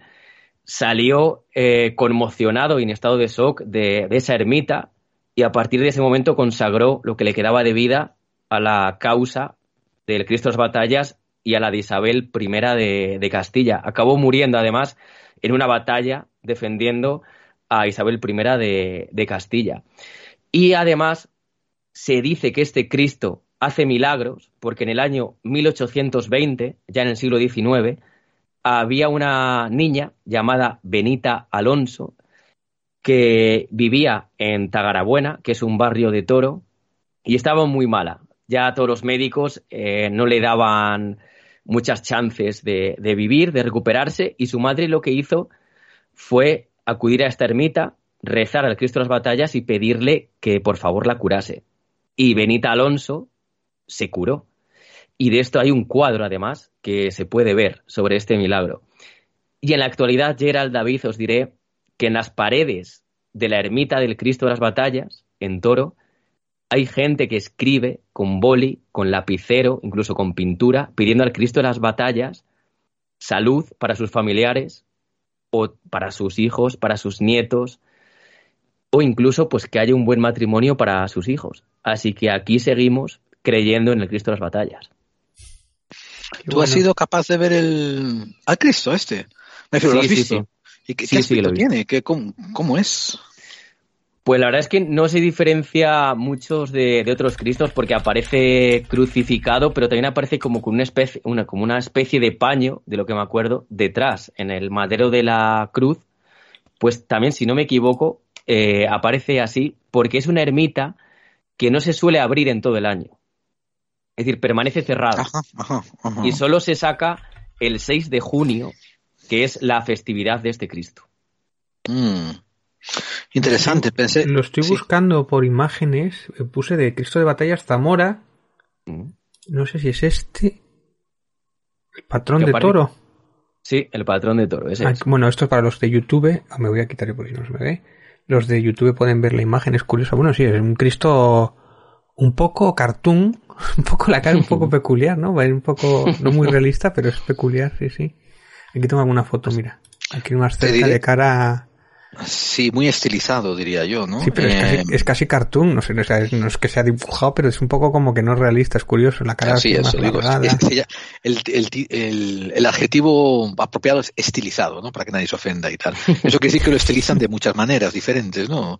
Sí. Eh, eh, pero, pero sí, no es realista, no es realista. Yo, yo esperaba cuando me lo enseñaste, David, ver, yo qué sé, una cruz con más perifernalia guerrera, como a lo mejor escudos y espadas en su base o algo así, me, me sorprende, ¿no? Que sea tan austero y tal, y, pero muy, muy interesante, muy sorprendente, muy sorprendente, sobre todo ese, ese concepto de, de suplantación, ¿no? De que, mm. de que, de eso, de que, de que Jesús suplantara a un noble, ¿no? Sí. Que lo piensas, y que lo piensas, ¿no? Dirías el Hijo de Dios, ¿no? Que bastaría con que estornudara y derribara a todas las tropas, pero no, o sea, Se tomó la figura de Don Pedro y fue a pelear y a dar mandoblazos. Bueno, tal, y lo, de, y lo de la luz que lo envolvió y tal, como los casos ovnis y tal, es un poco otra vez la fenología o esos casos así que entra en ese periodo de abstracción. Es que Alberto no es capaz de parar de hablar de ovnis. Pues eh, a mí me sorprendió por eso, porque desconocía la leyenda por completo y eso que he ido a algunas de estas mm, romerías, vamos a llamarlo así, esta romería en toro, yo había acudido, pero no sabía la leyenda hasta que la he descubierto pues el, año pasado para, para escribir el libro. Y me ha gustado eso de que el Cristo de las Batallas haya suplantado la identidad de alguien, haya combatido a caballo y que luego eh, también una luz blanca envolviese todo el ambiente y explicase lo que había hecho. Además de los milagros eh, que se le atribuyen. Sí, a ver, que una luz blanca que se te envuelve también puede ser un derrame cerebral o una paranoia y, y también se puede explicar así, pero bueno, no vamos a romper la, la magia de la leyenda. No, bueno, o sea, una cosa son las explicaciones, eh, las explicaciones racionales, otras cosas son las leyendas y Claro. lo, lo que es supernatural, o sea. Pero bueno, está bien, su sitio. pero me gusta la idea de que alguien que deseaba guerrear, que estaba deseando y le rezaba al Cristo y de repente se le hace realidad. Que eso Sí, es... y, y- bueno, y me estoy imaginando esa oración, ¿no? En plan, ah, Señor Jesús mío, por- permíteme ir a cortar cabezas y, y amputar a gente que no puedo quedar aquí como estoy en paz y tal. No, es, es, sí, es peculiar. Estas guerras de 1400 era entre Portugal y España, ¿no? Sí, año 1476, aquí además celebramos el, el aniversario de esta batalla de Toro. Hay una figura que la conmemora, eh, además, y era entre tropas castellanas y, y tropas portuguesas.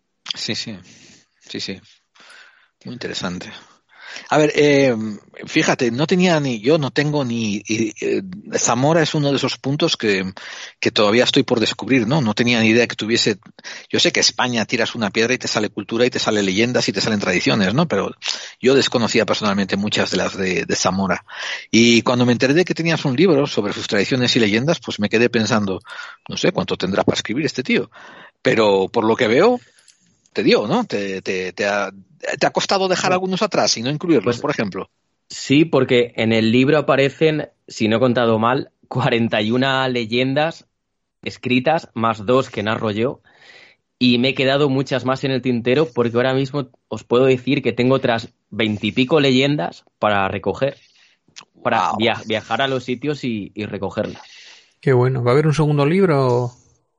Mi idea es que sí, de cara al año 2023, mi idea ahora en, en junio, julio, es acudir a distintos pueblos de la provincia y recoger estas leyendas que, si en este primer libro aparecen muchas vírgenes y cristos, en la segunda van a ser mucho más criaturas que hay por esta zona. Qué bien, qué bien. Pues Incluso, os puedo decir, un, la leyenda urbana de la chica de la curva, pero dándole una vuelta que me contaron hace años y que es muy curiosa también.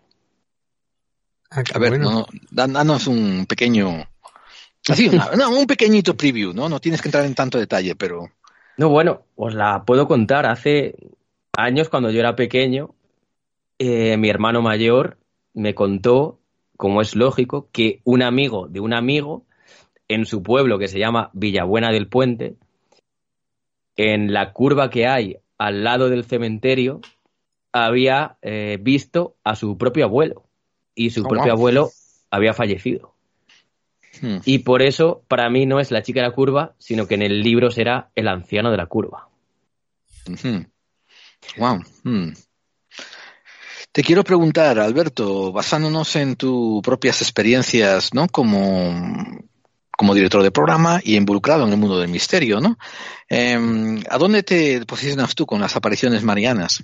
O sea, ¿qué te, qué te hace pensar sobre el tema? Eh, ¿Estás inclinado a pensar en, en la pátina religiosa? ¿Un poco la pátina más ufológica?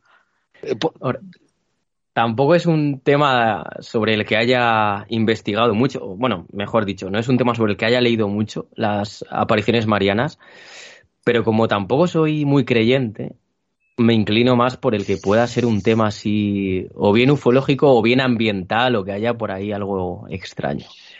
Que en la época no supieron interpretar, no supieron interpretar, y como, much- como pasa muchas veces en las leyendas, le quisieron dar una explicación. Y esa explicación es la que nos ha llegado hoy en día. Ajá. Ajá, porque cada vez que le pregunto a David, él siempre dice em, alucinaciones en masa. Mm.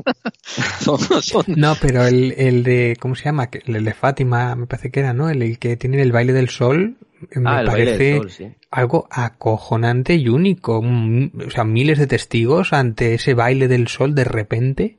Que sí, que habría muchas ganas, habría mucha gente que estaba deseando que pasara algo, que tal. Pero es uno de los pocos casos que hay tanta gente y tantos... No son tres niños aislados que pueden habérselo inventado. O sea, a mí eso me, me parece fascinante que algo pasó ahí. Una ilusión óptica o algo, no sé, pero me parece que es un es más que digno, más que digno no- no, de investigar. Y fíjate, pero de, de ese fenómeno todavía sigue viviendo mucha gente y todavía se mueve mucha mucha gente allí a que le hagan los milagros. Y no solamente en Fátima, en Lourdes y en muchos otros sitios, o sea que es un fenómeno que nosotros hemos abordado alguna vez. En Garabandal también era algo cuando hicimos el programa yo descubrí casi un universo ahí fascinante, vamos, o sea que ahora los de Garabandal se tenía pinta que se lo inventaron, ¿no? Acuérdate el artículo del, del mundo, ¿no? Ya se habíamos traído Sí, sí. Cuando traímos a, a los autores, ¿no? Y, y sí, nos, nos comentaron un poco sobre el tema. Eh, eh, déjame preguntarte, Alberto, esto, ¿qué leyenda dentro, incluida dentro de tu libro, barre más hacia la ufología?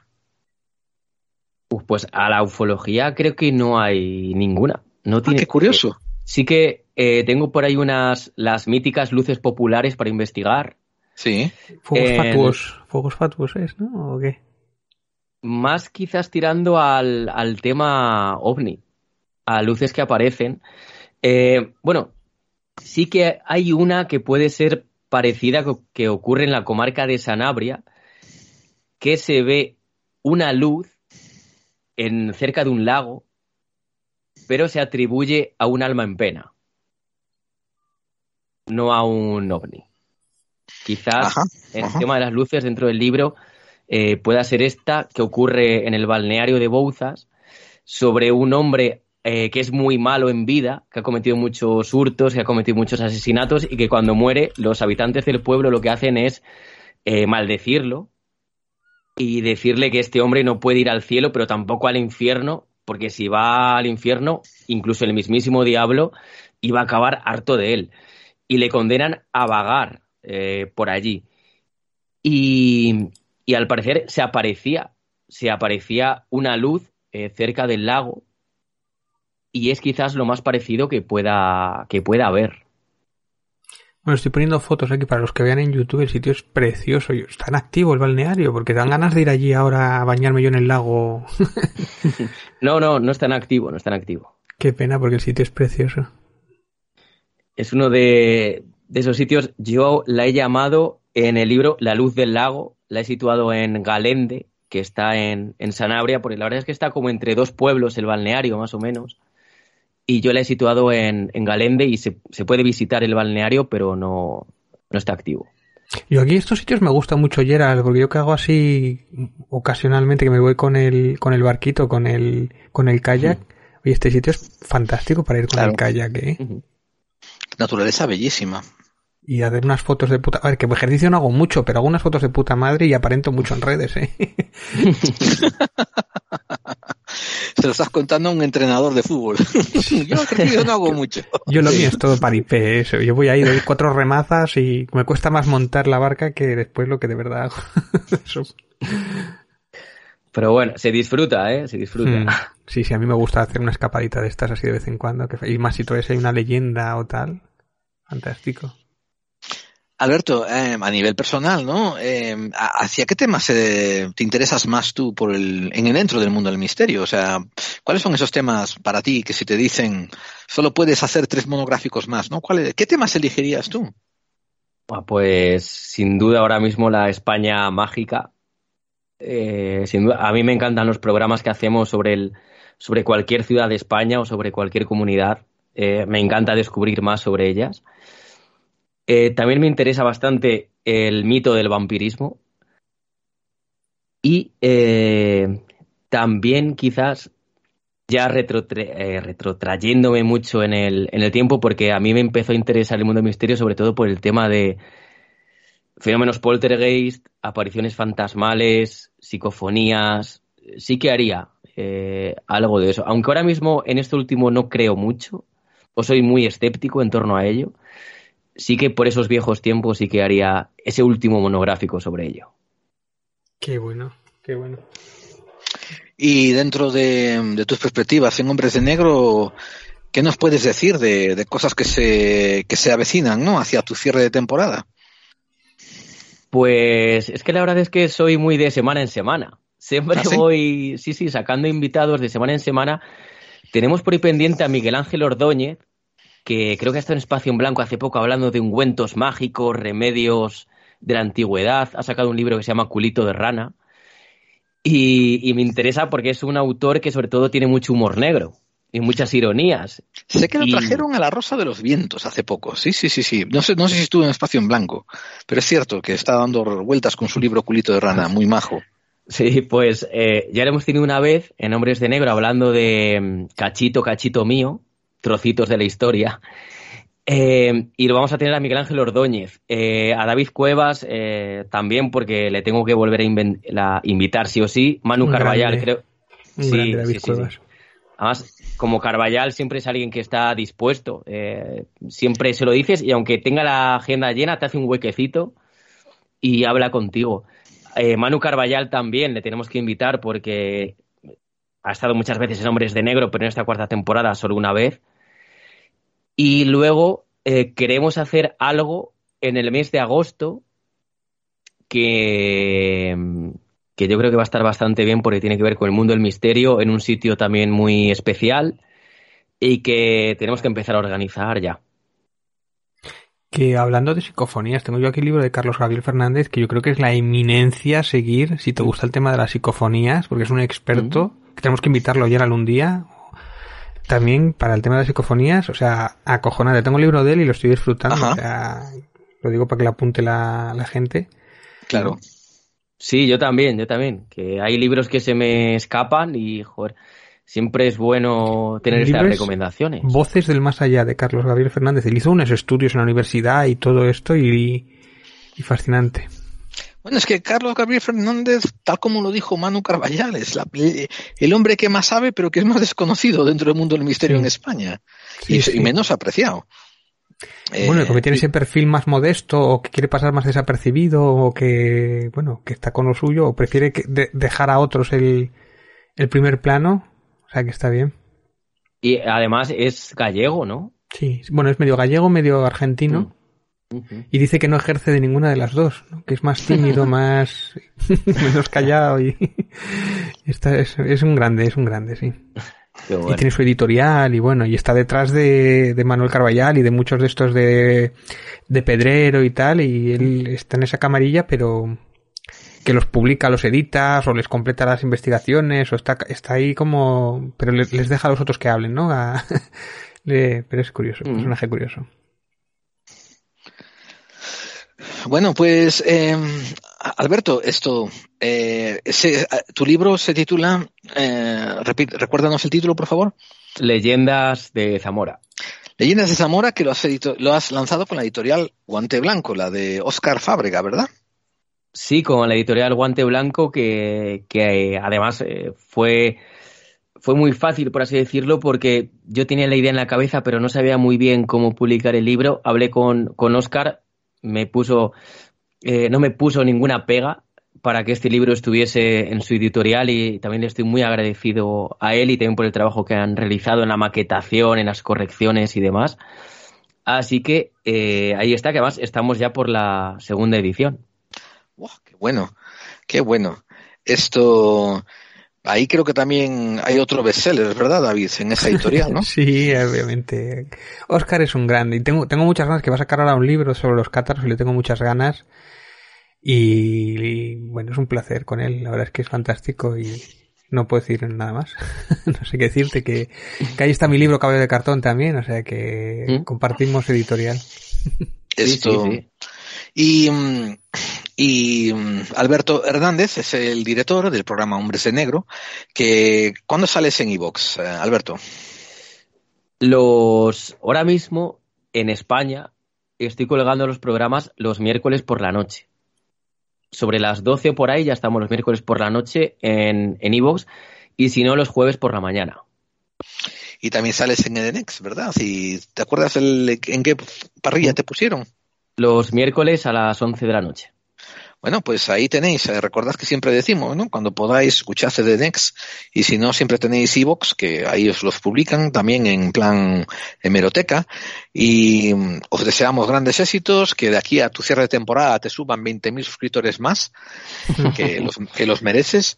Y, mm, y nada, esto yo, ah, también dejaré constar, dejaré constar en actas que, que Alberto cada temporada me pide que colabore con él y yo voy todo ilusionado y le mando cuatro o cinco monográficos chiquitos y, después se me amontona el trabajo y él es demasiado educado para decirme, cabrón, que, me tienes sin, que me tienes sin monográficos y te debo como ya cinco o diez, no sé, una burrada de ellos, porque desde que empezó mi programa te, te tengo abandonado, pero voy a ver si te mando un par de ellos para tu, para eso, para tus cierres y tal.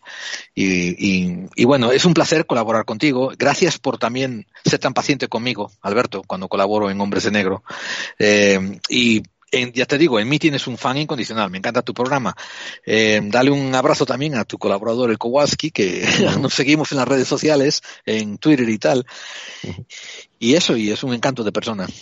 Eh, yo, bueno, tengo que decir que pues yo deseando, ya sabes, de aprender contigo, de que me envíes esos monográficos y lo que pasa es que como estamos en un podcast y al final aquí lo hacemos por amor al arte, pues no me gusta exigir una periodicidad a, nadie, sino que cada uno, eh, depende del tiempo que tenga, pues me vaya enviando cosillas. Así que no pasa nada, no pasa nada. Tú envíamelos cuando puedas, que ya sabes que siempre tiene sitio en, en Hombres de Negro.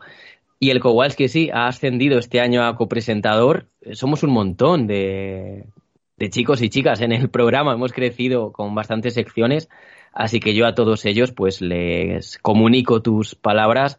Estoy muy agradecido por la publicidad, promoción y cariño que nos tenéis desde Clave 45. Así que nada, eh, pues todo un placer, la verdad. Pues igualmente, la verdad. No completamente, igualmente es recíproco y ahí tenéis amigos a, eh, hombres de negro con Alberto Hernández eh, para que os suscribáis y les escribáis en los muros, les mandéis mensajes de apoyo y le ayudéis a crecer, que ya te digo, se lo es uno de esos programas que se lo merecen muchísimo. Pues gracias Alberto por tu tiempo, nos vemos pronto.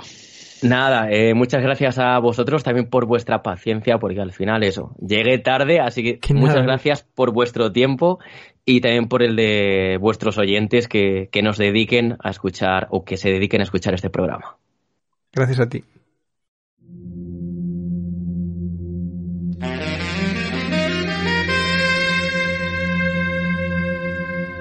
Estás escuchando Clave 45 Clave 45. Clave 45. Clave 45. Porque las conspiraciones existen. Las conspiraciones existen. Las conspiraciones. Porque las conspiraciones. Porque las conspiraciones. Porque las conspiraciones existen.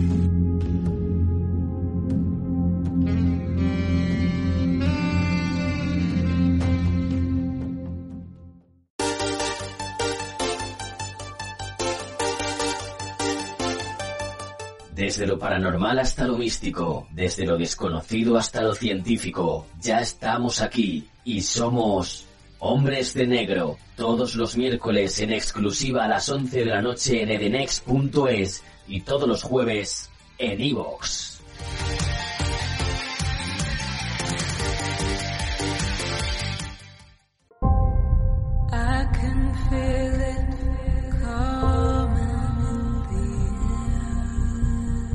Si quieres analizar casos fortianos y extraños, no te conformes con leerlos recopilados por cualquier persona. ¿Por qué no eliges al autor que ha recorrido medio mundo buscando los casos y entrevistando a los testigos?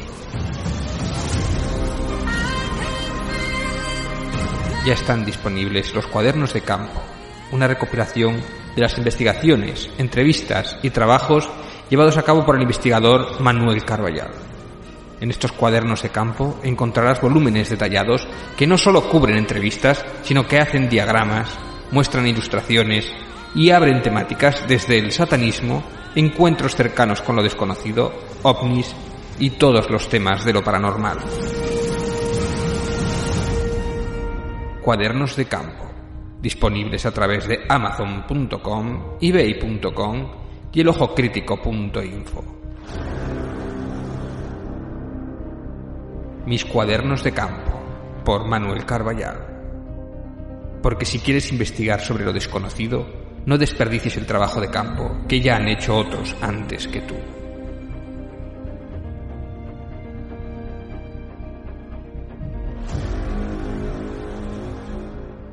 Hola, soy Miguel Pedrero y estás escuchando Clave 45, el programa para aquellos que intuyen que las conspiraciones existen.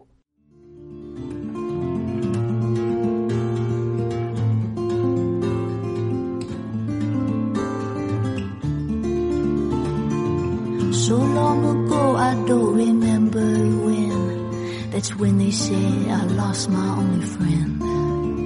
Well, they said she died easy of a broken heart disease as I listened No sé, estas, a mí estas entrevistas, ¿no? Con gente fresca como Alberto Hernández. Fresca no, no fresco de que se pasa y me, me toca la pierna bajo la mesa, sino fresco de estos que, que son gente, buena gente, ¿no? Que tienen diferente visión y que, y que tienen entusiasmo. Pues me, no sé, me, me, me renueva las fuerzas. Eh, me hace pensar un poquito, tú sabes que yo soy medio abuelo cebolleta cuando te cuento estas historias, David, me Ah, hace sí. pensar un poco en nuestro ¿Qué amigo relevo? ¿Qué relevo o qué? Sí, me hace pensar un poco en eso, pero también en un efecto que tengo que a veces me hablo con algunos, eh, algunos ah, más veteranos, gente de, de- de- de los podcasts, ¿no? Me, me acuerdo de Mitoa, Erhan Campos, el que llevaba, el que lleva el vórtice. Sí. Y los últimos años que hablé con él, ya cuando empezó la pandemia y tal, había un tono de cansancio, ¿no? En, en- en su manera de, de enfrentarse a las cosas. Y ahora mismo le, le he estado siguiendo en el vórtice y también tiene un giro, ¿no? Y no sé, es el vórtice, por ejemplo, de hace cinco años, ¿no? Es muy distinto al vórtice de ahora, en el sentido de que le ha hecho mella, ¿no? O sea, la vida. No obstante, no solo el programa, la vida, por ejemplo, le ha hecho mella a ese presentador. Eh, y, y, y eso, y que uno, no sé, a mí a mí me, me encoge un poco el alma, me achica un poco el alma, ¿no? Cuando ves gente que aprecias, ¿no? Que eh, en el transcurso de la divulgación, pues, no sé, como que eso que alguna gente pues se apaga o, o se le o se les cambian los, los tercios. Me viene a la mente también el que hacía aquel programa. Tú te habías acordado de él que se llamaba eh, era Antonio Mayor eh, Doble Cara. ¿Te acuerdas de Doble Cara? Ah, sí, doble cara, sí, sí, sí. Sí, sí. Pues Antonio Mayor no solamente traía unas, unos, unos entrevistados maravillosos, sino que tenía unos temas geniales y tal. Y, y eso, y después, pues eso se, se, se apartó de la divulgación. Ah, los chicos de, Te- de Terra Incógnita, ¿te acuerdas? Sí. Sí, que sí. esos también los, los apreciábamos todos muchísimo y los queríamos. Y después un día dijeron, bueno, ya llevamos ocho años haciéndolo, nos retiramos y tal. Y, pero bueno, y así supongo que para, como decías tú, David, para tomar el relevo, ¿no? Viene esta gente como Alberto Hernández, ¿no? Con programas nuevos, con voces nuevas y, y con ideas un poco diferentes y distintas y, y muy bien, ¿verdad? Pues sí, además esto de, claro, es que una vez que llevas ocho años, bueno, tú llevas siete con este, ¿no? Es la séptima temporada. Sí, sí, sí. Y hay otros que igual Y todavía me quedan después... unos años, ¿eh? Es que, ¿sabes lo que pasa? Yo intuyo que, que igual esta gente ya lo ha dicho todo. Pero sin embargo, yo a mí me pasa una cosa, que cuanto más leo, más investigo, digo, más cosas me quedan por decir. De hecho, mira que tenemos, mira que es largo el programa, y decimos, no, tenemos que hacer un programa sobre esto, otro monográfico, y tenemos planificados monográficos para casi dos años. O sea, de esto de, ¿sabes? Sí. O sea, que tenemos cuerda para Sí, rato, sí. por lo menos en cuestión de que no, no nos quedamos sin temas. No sé si es lo que les pasó a ellos o simplemente cansa, porque esto, hacer esto cansa, bueno, no sé. Claro, claro, cansa, cansa, claro que cansa. Hay, hay tanto No, no. que decir y, y después hay otra cosa que la actualidad a veces te obliga. Yo, y esto es una cosa muy... Sobre todo nos pasó con la pandemia. Yo creo que estábamos Sí, tan sí. enfadados con el mundo y con los políticos que o lo decíamos por la radio o por la, el podcast o matábamos a, directamente a alguien. No sé si al Senado o al Congreso ir a matar peña. Pero era una forma de descargar el cabreo también, ¿no? Que eso por lo menos es muy terapéutico, ¿no? No sé si te pasa igual.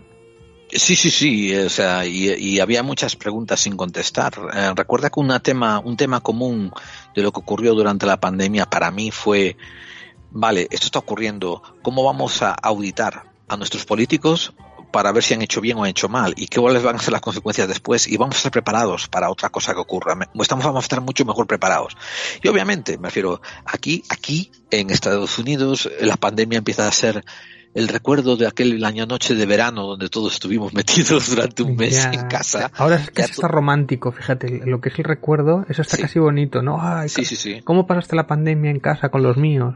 Sí, Bueno, sí, yo, sí. yo solo en casa con un ordenador recién comprado jugando al Doom, que no estuvo mal, y haciendo también clave 45, ¿no? O sea, por esa parte bien.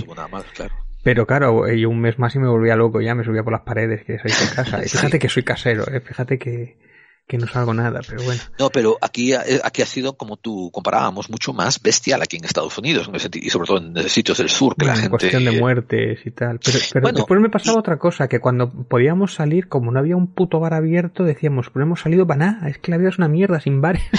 España, España baja mucho sin bares, tío. Sí, qué jodida es España sin bares, sí. Es como, no somos nada, aquí en un banco, como uno, como cuando éramos adolescentes, en un banco comiendo pipas, tío. Joder, pues qué bueno volver a la infancia, tío. A lo mejor rejuvenecíais, cabrones. Eh, en vez de No, meter tanto alcohol al cuerpo. Y aparte perdí visión, porque yo llevo gafas desde la pandemia. Yo antes no llevaba gafas. ¿eh? Es verdad, es verdad. Antes casi nunca te veía con gafas. Claro, yo leía y veía bien, pero desde entonces, no sé, me he vuelto viejo, perdido 10 años, tío. Sí, ¿A quién tengo no, que a- reclamar, tío? No, no sé. Sí, es lo que te estoy diciendo. ¿A quién reclamamos? ¿A quién, a quién le hacemos las preguntas? Ah, por ejemplo, si ahora que viene la virula del mono, ¿estamos listos para ella? Quiero decir, ima- imagínate, ima- imaginémonos por un segundo, ¿no? Que es un problema también grande de contagio, que no lo es, pero imaginémonoslo. Estamos, tenemos los protocolos ya escritos y aprendidos y sabemos qué implementación hacer y qué cosas hacer. Pero, a ver, que lo del mono sí, vale, está ahí, pero comparado con una posible tercera guerra nuclear mundial, pues eh, yo creo que es poca noticia. Lo del mono se me queda corto. No, y, a- y como a ti a todo el mundo, ¿eh? te estoy tomando tu frase como representativa de la mayor parte de la gente. Nos, ahora mismo estamos con la guerra nuclear, con el problema de la escasez de, de manufactura y las inflaciones. Eh, entonces, eso todo, la pandemia ya puede, ya puede venir la, la, la fiebre del mono china vírica que nos da por el culo, ¿no? Que, que lo que lo que nos importa ahora van a ser las inflaciones, la subida de la gasolina eh, y todos estos rollos. Eh, ¿Tú te acuerdas que yo te comenté que había un, un problema de abastecimiento de casas y de abastecimiento de materiales de construcción en, en la área de Dallas y en Texas en particular? Pero hace, de- hace meses de esto. Hace meses continuó. Ah, que Todo yo esto pensé que se había solucionado esto, que era una cosa de un par de No, no, semanas no, o así. Todo continuó. De hecho, el abastecimiento de, el, el problema de abastecimiento de casas, de viviendas para compra era brutal. Aquí no sé si lo comenté, pero en Texas la gente se quejaba, ¿no? De que, por ejemplo, una casa de tres dormitorios, muy, muy chula, ¿eh? pues te solía costar 250 mil dólares. Pero, pero en cuestión de dos años subió a casi 400 mil dólares. Y la diferencia era que antes recibías cinco ofertas en un mes. Ahora recibes cinco ofertas el primer día que abres. Y todo el mundo te ofrece más dinero del que tú pides. ¿Entiendes? Antes, esto es muy importante, antes tú cuando ponías la oferta para esa casa de 250 mil dólares le ponías un montón de contingencias. Bueno, pero hay que arreglar el piso, hay que arreglar la chimenea, tienes que cambiarme el tejado que se ve mal. Entonces el negociado, ahí venía el negociado, ¿no? Ahora no. Ahora esa casa de 250 mil dólares, ahora que han, pasado dos años, ¿eh? vale 400 mil y la gente agarra y ofrece 450 mil para que no lo consideres y se las vendas a esa persona. He encontrado gente, y esto no es ficción, ¿eh? he encontrado gente que me ha dado testimonio de que algunas casas las han comprado pagando un 10% más de lo que pedía el comprador, el, el, el vendedor. O sea, alguien pedía 300 mil y tienes que darle 350 mil. Y alguna gente incluso llegó a pagar a 100 mil. Aquí en Pero, tal, aquí pero en Texas. como una, como si fuera una subasta, o y ese dinero que era en negro. una subasta. No, no, no, no, no, no, no, no, nada de negro, tío. Todo por encima de la mesa, todo, todo constatado y todo legal. O sea, tú cuando pones una casa a la venta, tu agente recibe las ofertas de los interesados. Y, y, y claro, para no hacer una subasta, ¿no? ¿Y tú cuánto das? ¿Y tú cuánto das? ¿Y tú cuánto das? Pues lo mejor es que entres en buena posición. Y la gente para entrar en buena posición ya da hasta el 10 y 15% por encima de lo que coste de la vivienda. es, y eso es porque hay poca vivienda, dices, para asegurarse la compra de la vivienda. Vaya Eso es lo que nos ¿no? dicen aquí, sí, eso es lo que nos dicen aquí. O sea, al contrario, ¿eh? no es que haya poca vivienda, es que hay mucha demanda. Eso es distinto, ¿eh? Poca vivienda querría decir que han destruido algunas casas, que se han desaparecido, que no se han reconvertido. Ahora queda poca vivienda. No, lo que pasa es que ha venido mucha migración y le echan la culpa a los californianos, que vienen aquí, ¿no? Donde sus casas valen 700 mil dólares, ellos las venden y vienen aquí y compran una de 400 y se quedan con los 300 mil extras. Y la casa es la misma o mejor y se vienen a Texas, ¿no? Pero a los autóctonos les joden, a la gente de aquí les joden porque lo sacan del mercado de comprar. Ahora, esto a mí me recuerda, esto, esto es, es una crisis que, que, que, ha sido, que ha estado ocurriendo en el mercado de casas de Texas desde hace ya dos años. Mm. Y hace poco que había el mercado de, no había, no había madera para las vigas, había material de construcción. Y bueno, ahora se solucionó porque han encontrado eh, diferentes proveedores de diferentes países, o sea, Taiwán, eh, Malasia y tal, han empezado a redirigir sus, sus maderas y sus productos de construcción a Estados Unidos. Y ahora está normalizado. Y han empezado a decaer el precio de la madera y de lo que te costaba construir las cosas en, en tu propio hogar. Y se ha producido un efecto curioso. En estos dos últimos años han subido los intereses de las hipotecas. Antes, hace dos años, estaban al 2.5% el interés en una hipoteca. Ahora están subiendo a 5, 6 y 7. Entonces esto está frenando a mucha gente de meterse a comprar. Y también está frenando la demanda. Pero esto suele venir de la mano de inflaciones, que es lo que has estado oyendo, ¿verdad? Por todo el mundo. Sí, sí, eso parece. Me recuerda un poco a la crisis del ladrillo aquí en España. Bueno, la crisis del ladrillo, un día tenemos que hacer tú y yo un monográfico, la crisis del ladrillo de España, porque yo nunca estoy seguro que hubiera, que hubiera gran crisis de ladrillo. Lo que hubo fue un juego de la, de la silla, que es donde hay ocho jugadores y siete sillas y uno tiene que quedarse a cagarla, ¿no? ¿Sabes ese juego? Sí, sí, sí.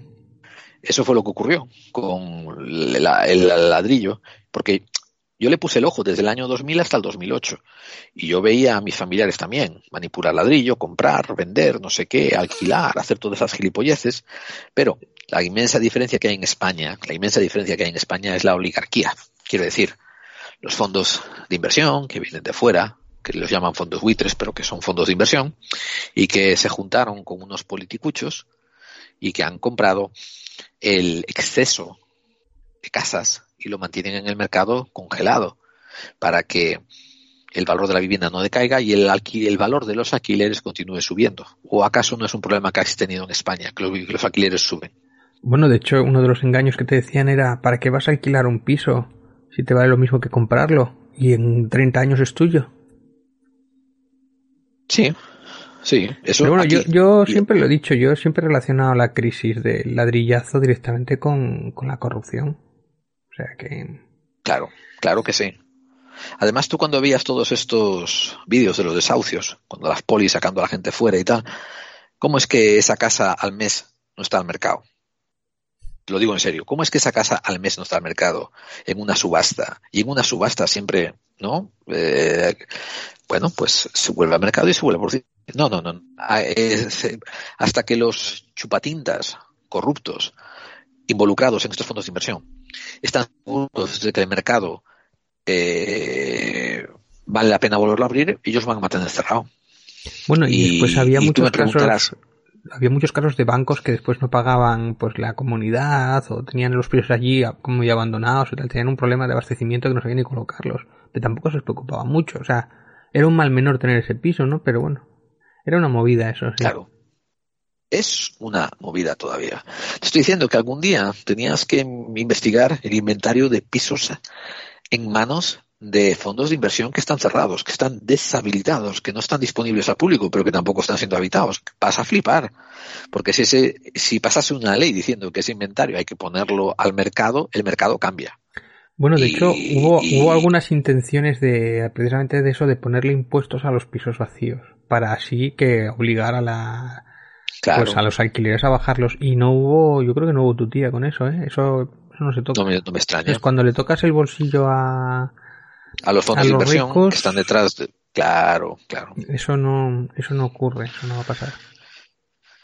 Bueno, eh, antes de meternos en camisas de once varas, como hacemos tú y yo, pues recordar que Leyendas de Zamora de Alberto Hernández es un libro que podéis pillar este verano, leerlo. Yo lo encontré ya en Amazon. eh, está en la editorial Guante Blanco, salió a finales del año pasado y es una lectura muy amena, muy entretenida y suscribiros también al canal, al programa de, de Alberto Hernández que se titula Hombres de Negro y decirles que eh, os mandó el tío Yera y el tío David.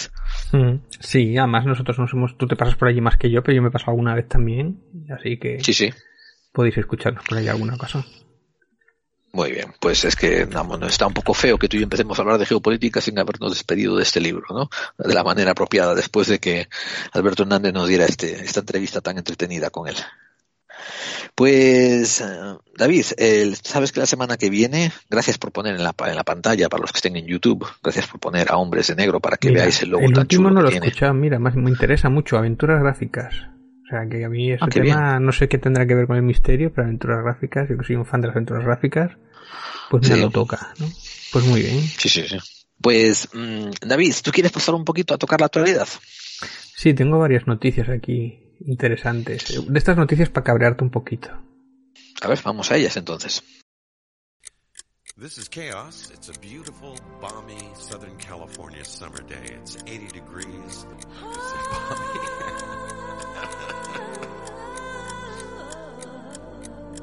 Estás escuchando Clave 45. Un programa para aquellos que sospechan que las conspiraciones existen. Y si quieres que este programa se emita por tu estación de radio, ponte en contacto con nosotros. La red de estaciones que emiten Clave 45 va creciendo semana a semana, mes tras mes. Clave 45 nunca cobra nada por derechos de autor ni por emitir el programa. Y si te animas a ser parte de la resistencia, te ofreceremos un programa formateado especialmente para radios. Envíanos un correo a nuestra dirección en podclave45 arroba gmail.com y nos pondremos en contacto contigo. Y así, poco a poco, todos estaremos contribuyendo a aumentar la resistencia.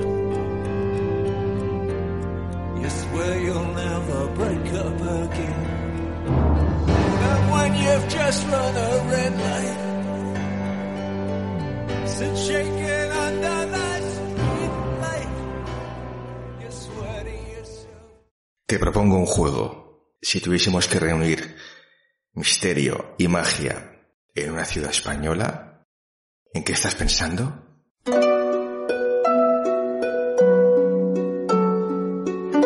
Toledo. hmm. Universo oculto. Te trae el 16 y 17 de septiembre en el Castillo de San Servando, en Toledo.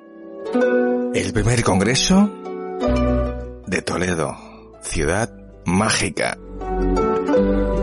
Un evento irrepetible para los amantes del misterio donde se van a reunir Pedro Amorós, Luis Silva, José Ignacio Carmona, Fernando Ruiz de la Puerta, Milik Diori, Gonzalo Rodríguez, Daniel Gómez, Antonio Lázaro, Luis Débora, Jesús Callejo y con la emisión del programa Espacio en Blanco con Miguel Blanco.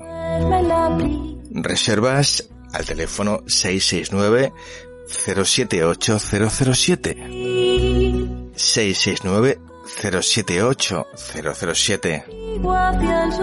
Toledo te espera. No te lo pierdas.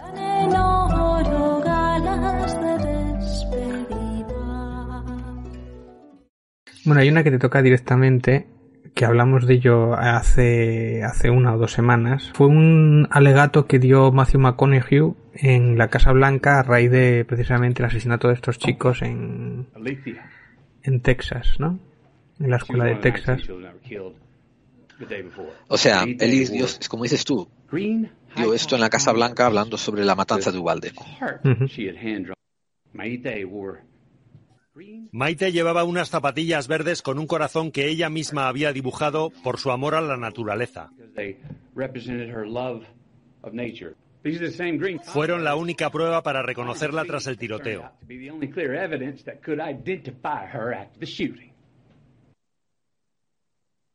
Ahí justo cortan con el golpe, ¿no? Recuerda que Ubalde es el pueblo donde nació él.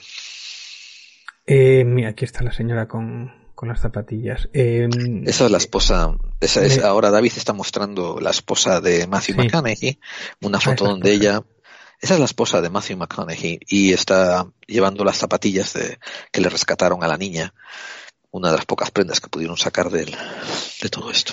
una- Son básicamente unas zapatillas de deportes verdes que tenían un corazón pintado en la parte de adelante.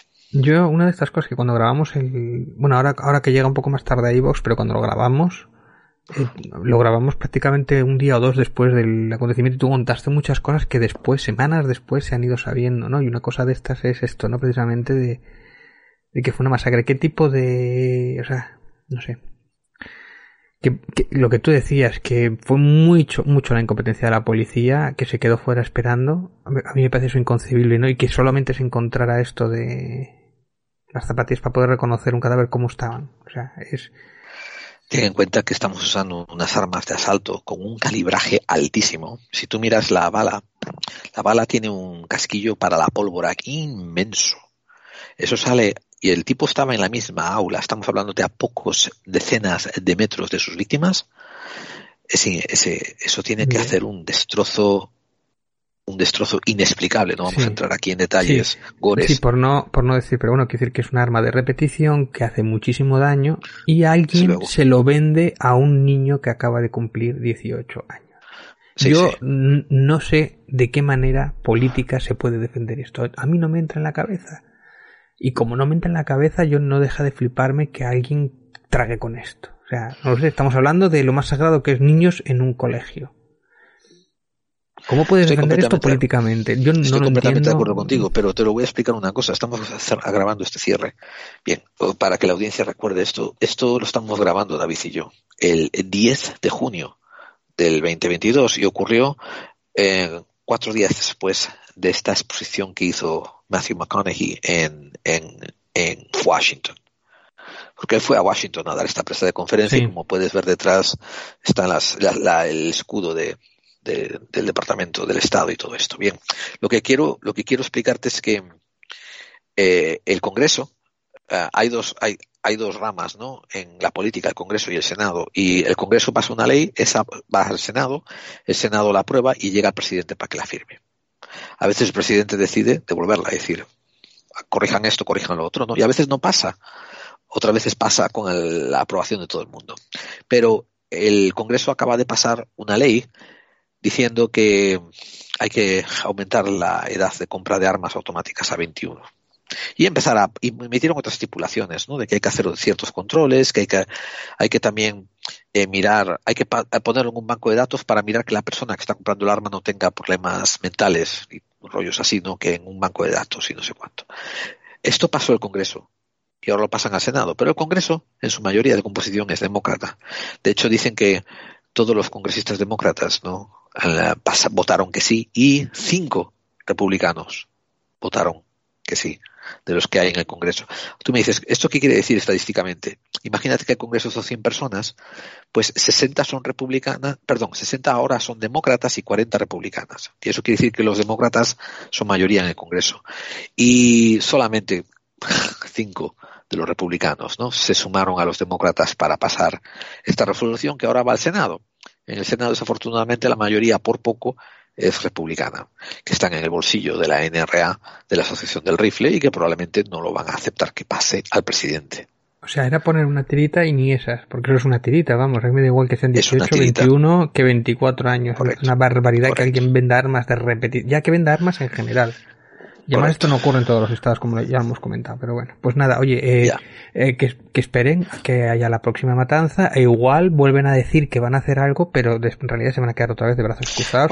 o, o que ocurra no en un colegio porque- pijo. no- si ocurre en un colegio pijo, por- igual se lo nada, piensan. No pasa nada porque por ahora lo, el Senado y el Congreso han aprobado una- la creación de un nuevo cuerpo de defensa para los para los jueces federales. Eh, van a, ahora, sí, sí, en serio, lo han aprobado casi inmediatamente. No pueden aprobar el cambio de la regulación de armas de fuego y las masacres de los niños, pero sí aprueban más policía para que protejan ahora a los jueces federales que son los que los que permiten que esto continúe, ¿no? Eh, como decías tú, los niños piejos, los niños piejos van a ir a, a colegios donde seguramente tienen tienen guardadas hasta hasta no sé hasta los calzoncillos y nunca va a pasar ahí nada. Eh, fíjate que yo no sé si lo comenté en el programa, recuérdamelo David, cuando ocurrió esto de la matanza, bueno, no creo que lo haya comentado, cuando pasó lo de la matanza, ha habido una serie de, de, cosas impropias, improperios, ¿no? que, que, son asombrosos. Por ejemplo, sospechamos que la policía había tardado demasiado en actuar y tú y yo habíamos hablado de 30 minutos, 20 minutos. Ahora salió a la luz que tardaron 77 minutos en entrar. Eh, pero lo que sí también ha habido filmaciones es de cómo miembros de la policía de Ubalde entraban por las puertas traseras, sacaban a algunos niños, sus hijos principalmente, y después se, y después se, se, juntaban al grupo de, de, policías que apresaban a los padres que querían entrar a rescatar a sus hijos. Sí. O sea que ellos sí se cuidaron de los suyos. Eh, el jefe de la policía del departamento de Ubalde, eh, o Redondo creo que se llama, es Redondo o algo así, pues eh, tiene una, una, situación muy curiosa. ¿Tú te acuerdas de las conspiraciones que tú y yo hablábamos donde se cometían cantidad de, de actos de equivocación y la persona que cometía la pata la promovían y le daban ascensos y aumentos? Sí. Bueno, al día después de, a los pocos días de, de él ser el culpable de que la policía no actuase en Ubalde porque él dio la orden de que esperasen hasta que llegasen los refuerzos de la SWAT. Él dio la orden a los policías de que nadie se moviera pues al día siguiente lo meten dentro del, del, ayuntamiento, con un cargo del ayuntamiento, a él, dentro del municipio. Y ahora mismo está corriendo para algo así como, como, como alcalde. Es, un cargo dentro del ayuntamiento de la ciudad. Eh, ha esperado dos semanas antes de entrevistarse con el FBI. El FBI quiere preguntarle qué coño has mandado, qué has hecho, qué, qué, se ha demorado dos semanas, claro Claro, recuerda que hemos hecho tú y yo el monográfico de la policía, hablando sobre las uniones que tienen, los sindicatos y todos estos, lo protegidos que están, ¿no? Pues su sindicato y su abogado le dijo, oh, oh, basado en lo que yo he visto de las burradas que tú has hecho, no te entrevistes con la FBI hasta que tengamos una defensa bien preparada. Y se entrevistó él, los abogados de, de él, no él, con el FBI, para dar testimonio. Y y lo último que te quería comentar era que el presidente Biden pues ha estado muy activo diciendo que tenemos que tomar acción, que tenemos que tomar acción. O sea, él ya cuando era candidato a presidente, ¿no? Ya cuando estaba incluso con Obama hace ya ocho años, ¿no? Pues era a favor de que hubiese más regulación sobre armas de fuego. Pero fue a un programa de estos de tertulia de medianoche llamado el show de Jimmy Kimmel y el, pre el presentador Jimmy Kimmel le predijo, oiga, ¿y usted no puede hacer una orden ejecutiva? Y pasar esta ley. Y le contesta, hombre, poder podría, pero no quiero actuar como mi predecesor y no quiero pasar leyes solamente por orden ejecutiva. Ahora, aclaremos una cosa. Es cierto que Trump pasó, creo que, 70 órdenes ejecutivas el primer año de su mandato, pero no sé qué coño se le ponen los dedos tímidos a Biden porque él ya ha pasado 50 en el primer año de su mandato. O sea que no es como que no haya tocado la pluma de la orden ejecutiva, ¿eh? Eh... Ya, vamos, que era una excusa barata, vamos. Era por no allá de los huevos, esos, los huevos viejos que tendrá ahí de 250 años y no sabe de los huevos. Una cosa es de cara a la opinión pública y otra cosa es, de verdad, los intereses que tengo detrás, como que... Bueno, eso es muy de progresistas, que dicen que son progresistas, pero que no... Exactamente. Exactamente. Eh, al menos eso fue lo que ha pasado en el programa, eso es lo, las declaraciones que han sacado, que ha hecho, eso es lo que ha dicho. Y, y lo más probable, y todo el mundo lo sabe, ¿no? Lo más probable es que no se lleve a cabo ninguna acción. Y lo más probable es que, y esto es una, esto es un análisis que te doy a nivel sociológico que yo lo encajo, ¿eh? dentro de manipulación conspirativa. Lo más probable es que empieza a haber ahora campañas de firmitas, empieza a haber campañas de protestitas, todo con el anhelo de desinflar los ánimos calientes de la gente y dejar que esto languidezca durante unos meses y muera. Eh, una estadística horrenda está en que en la primera mitad del 2020 ha habido cerca de 70 masacres multidinarias por armas de fuego. Y la definición está en que ha habido más de tres víctimas por armas de fuego automáticas. Más de tres. Pues ha habido como 70 en lo que va de año. Qué bien. Eh, qué- y es, qué guay. es cierto, es cierto que la de Uvalde es más brutal, eh, pero por la cantidad de niños, ¿no? Y tal, pero, pero Y luego, luego hay gente, hay americanos que tienen los huevos de decir el mejor país del mundo. O sea, eh, Sí, yo si eres no un psicópata, entra- supongo. O, o ignorancia, no lo entiendo, estupidez, o que no, o que no conocen más allá de su propio mundo. Eh, Bueno, eso es común no solo a los estadounidenses, a los españoles, a los franceses y a los italianos. Cuando cualquier nacionalista, mi patria la primera, olé, olé, olé, y se envuelven una banderita e ignoran a los pobres que están muriéndose al lado, ignoran la, la corrupción, ignoran los problemas. Es que es una cosa que tú y yo hemos hablado millones de veces. O sea, si tú de verdad amas a un país, tienes que luchar por hacerlo mejor. Y no hablamos de hacerlo mejor de boquilla, como, como los antiguos franquistas, ¿no? Sino estamos hablando de arremangarse, currar y hacer cosas mejores. Algún día te dije yo que teníamos que hacer un programa sobre hacer propuestas de cómo mejorar eh, un país o una democracia, porque yo tengo un montón de ellas. Lo que pasa es que no me apetece darlas así de barato, hablando por hablar, ¿no? Sí, sí, sí. Por ejemplo, eh, que no petar a los ricos. Tú si tienes mil millones no te puedes presentar a presidente de gobierno, por ejemplo. Así Hombre, directamente. Oye, no, quitamos todos los lobbies. Te lo diré en serio, poder presentarte, puedes presentarte. Lo que pasa es que las campañas electorales tienen que tener límites, límites es de el pequeño problema, el pequeño, mira que las redes ahora han cambiado bastante el juego, ¿no? Pero es el pequeño problema de que como cuesta dinero tienes que ser millonario, ¿no? Claro.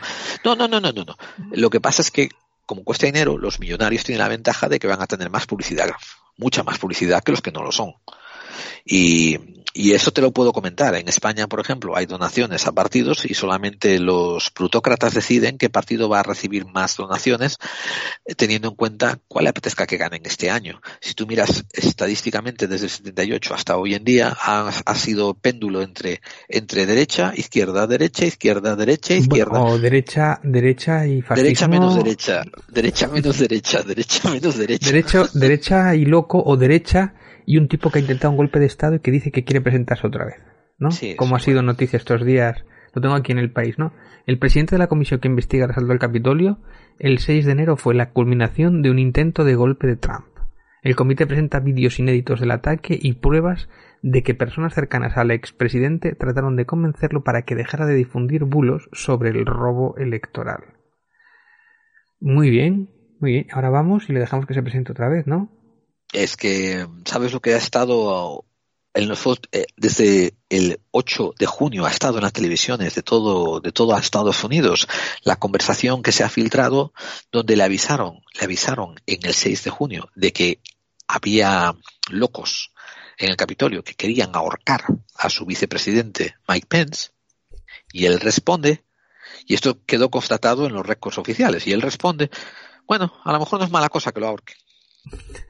Muy bien, pues estupendo. Nada mejor que un Y esto loco. es una cosa que yo estoy analizando para ver cuánto es la memoria de pez del americano y sobre todo cuánto es el, el- la ideología de, los y- republicanos. Pero igual la misma ley para no vender armas a locos, también para no presentarse a, pre- a presidente del gobierno un loco, ¿no? Un, que un loco no se presente. Pero esto es como si Armada le dejamos que se presente, ¿no? A, otra vez a presidente que quería, tenía también ínfulas de gobernar, ¿no? Sí, sí, probablemente. Probablemente, ¿no? Eh, Bueno, yo- equipo yo de quiero llano, recordar- de estos locos, ¿verdad?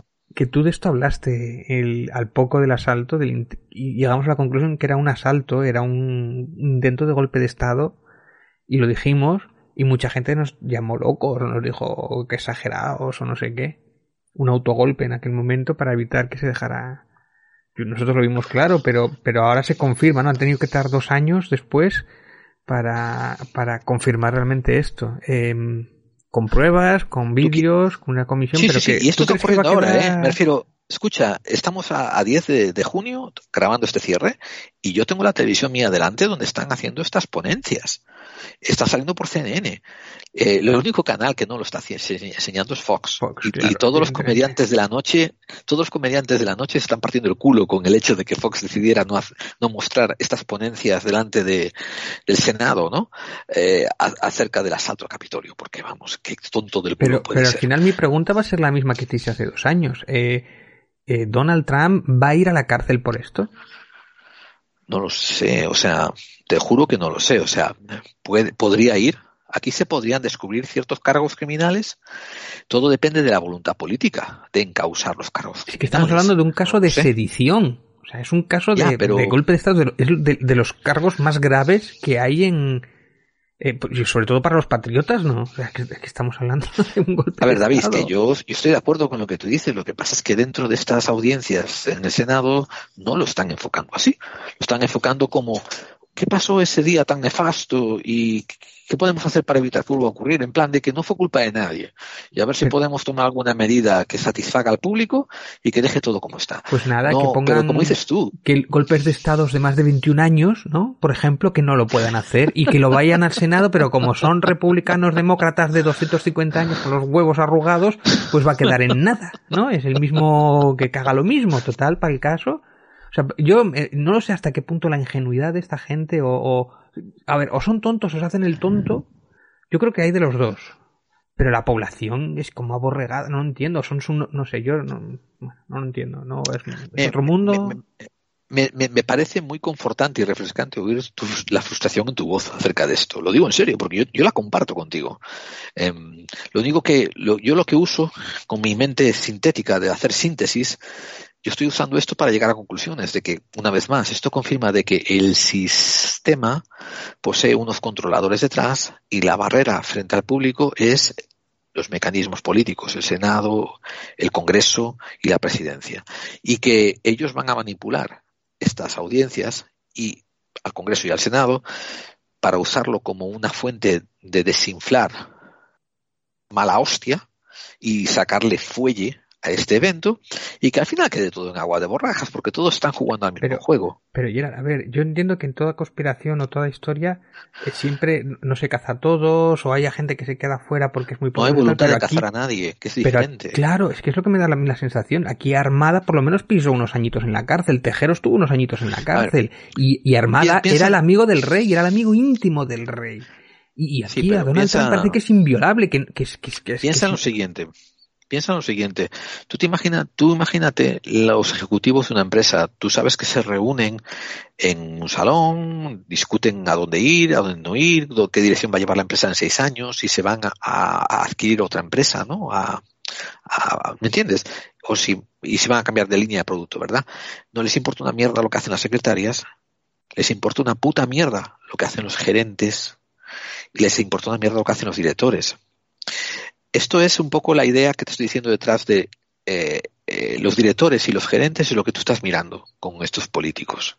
Los que de verdad ponen el cotarro en movimiento, no les ha importado lo que han hecho estos idiotas a pie de calle. Les da igual, porque para ellos son piezas reemplazables.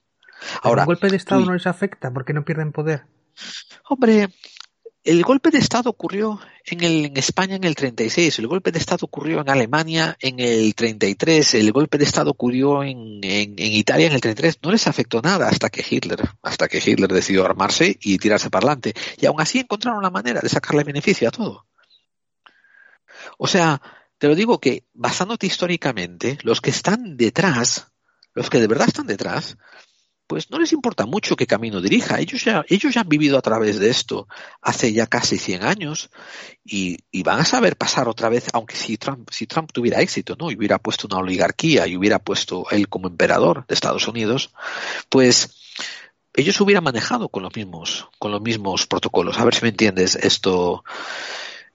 Se hubieran, de, hubieran, o sea, seguramente en el futuro, eh, si Trump les jode mucho la cosa, como Hitler les jodió a, a, los industrialistas, pues hubieran creado la gran alianza contra, Trump y hubiera habido una guerra en la que ellos también se hubieran beneficiado vendiendo armas y hubieran sacado a Trump de medio eventualmente.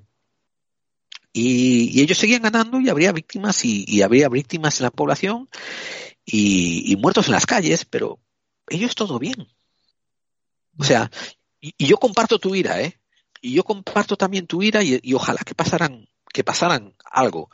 Pero también si no pasa nada lo entiendo porque esto es el guion que han estado haciendo. Es y como dices curioso. tú me frustra que la gente no se dé cuenta. Es curioso lo que me cuentas porque es una vez más es como la democracia es una pantomima Y si cambiamos democracia por otra cosa, tampoco les importa demasiado, pues cambiar el, el tablero, pero las fichas son las mismas y el poder Las es fichas son las mismas y las posiciones son las mismas y los jugadores son parecidos. Sí, sí, sí, sí, sí. sí. O sea, es el tablero Eh, está trucado, vamos, básicamente. El tablero está trucado, el sistema está trucado. Lo que tenemos que intentar hacer, y esto es algo que yo y que yo pienso que tenemos que todos ponderar, lo que tenemos que intentar hacer es, por ejemplo, no proponer unas reglas, unas reglas que sean más egalitarias para todos, que traigan más niveles de igualdad y ver quiénes protestan y ver quiénes son contraproducentes y saber que esos son la fuente del mal. Por ejemplo, te voy a dar un ejemplo, ¿no?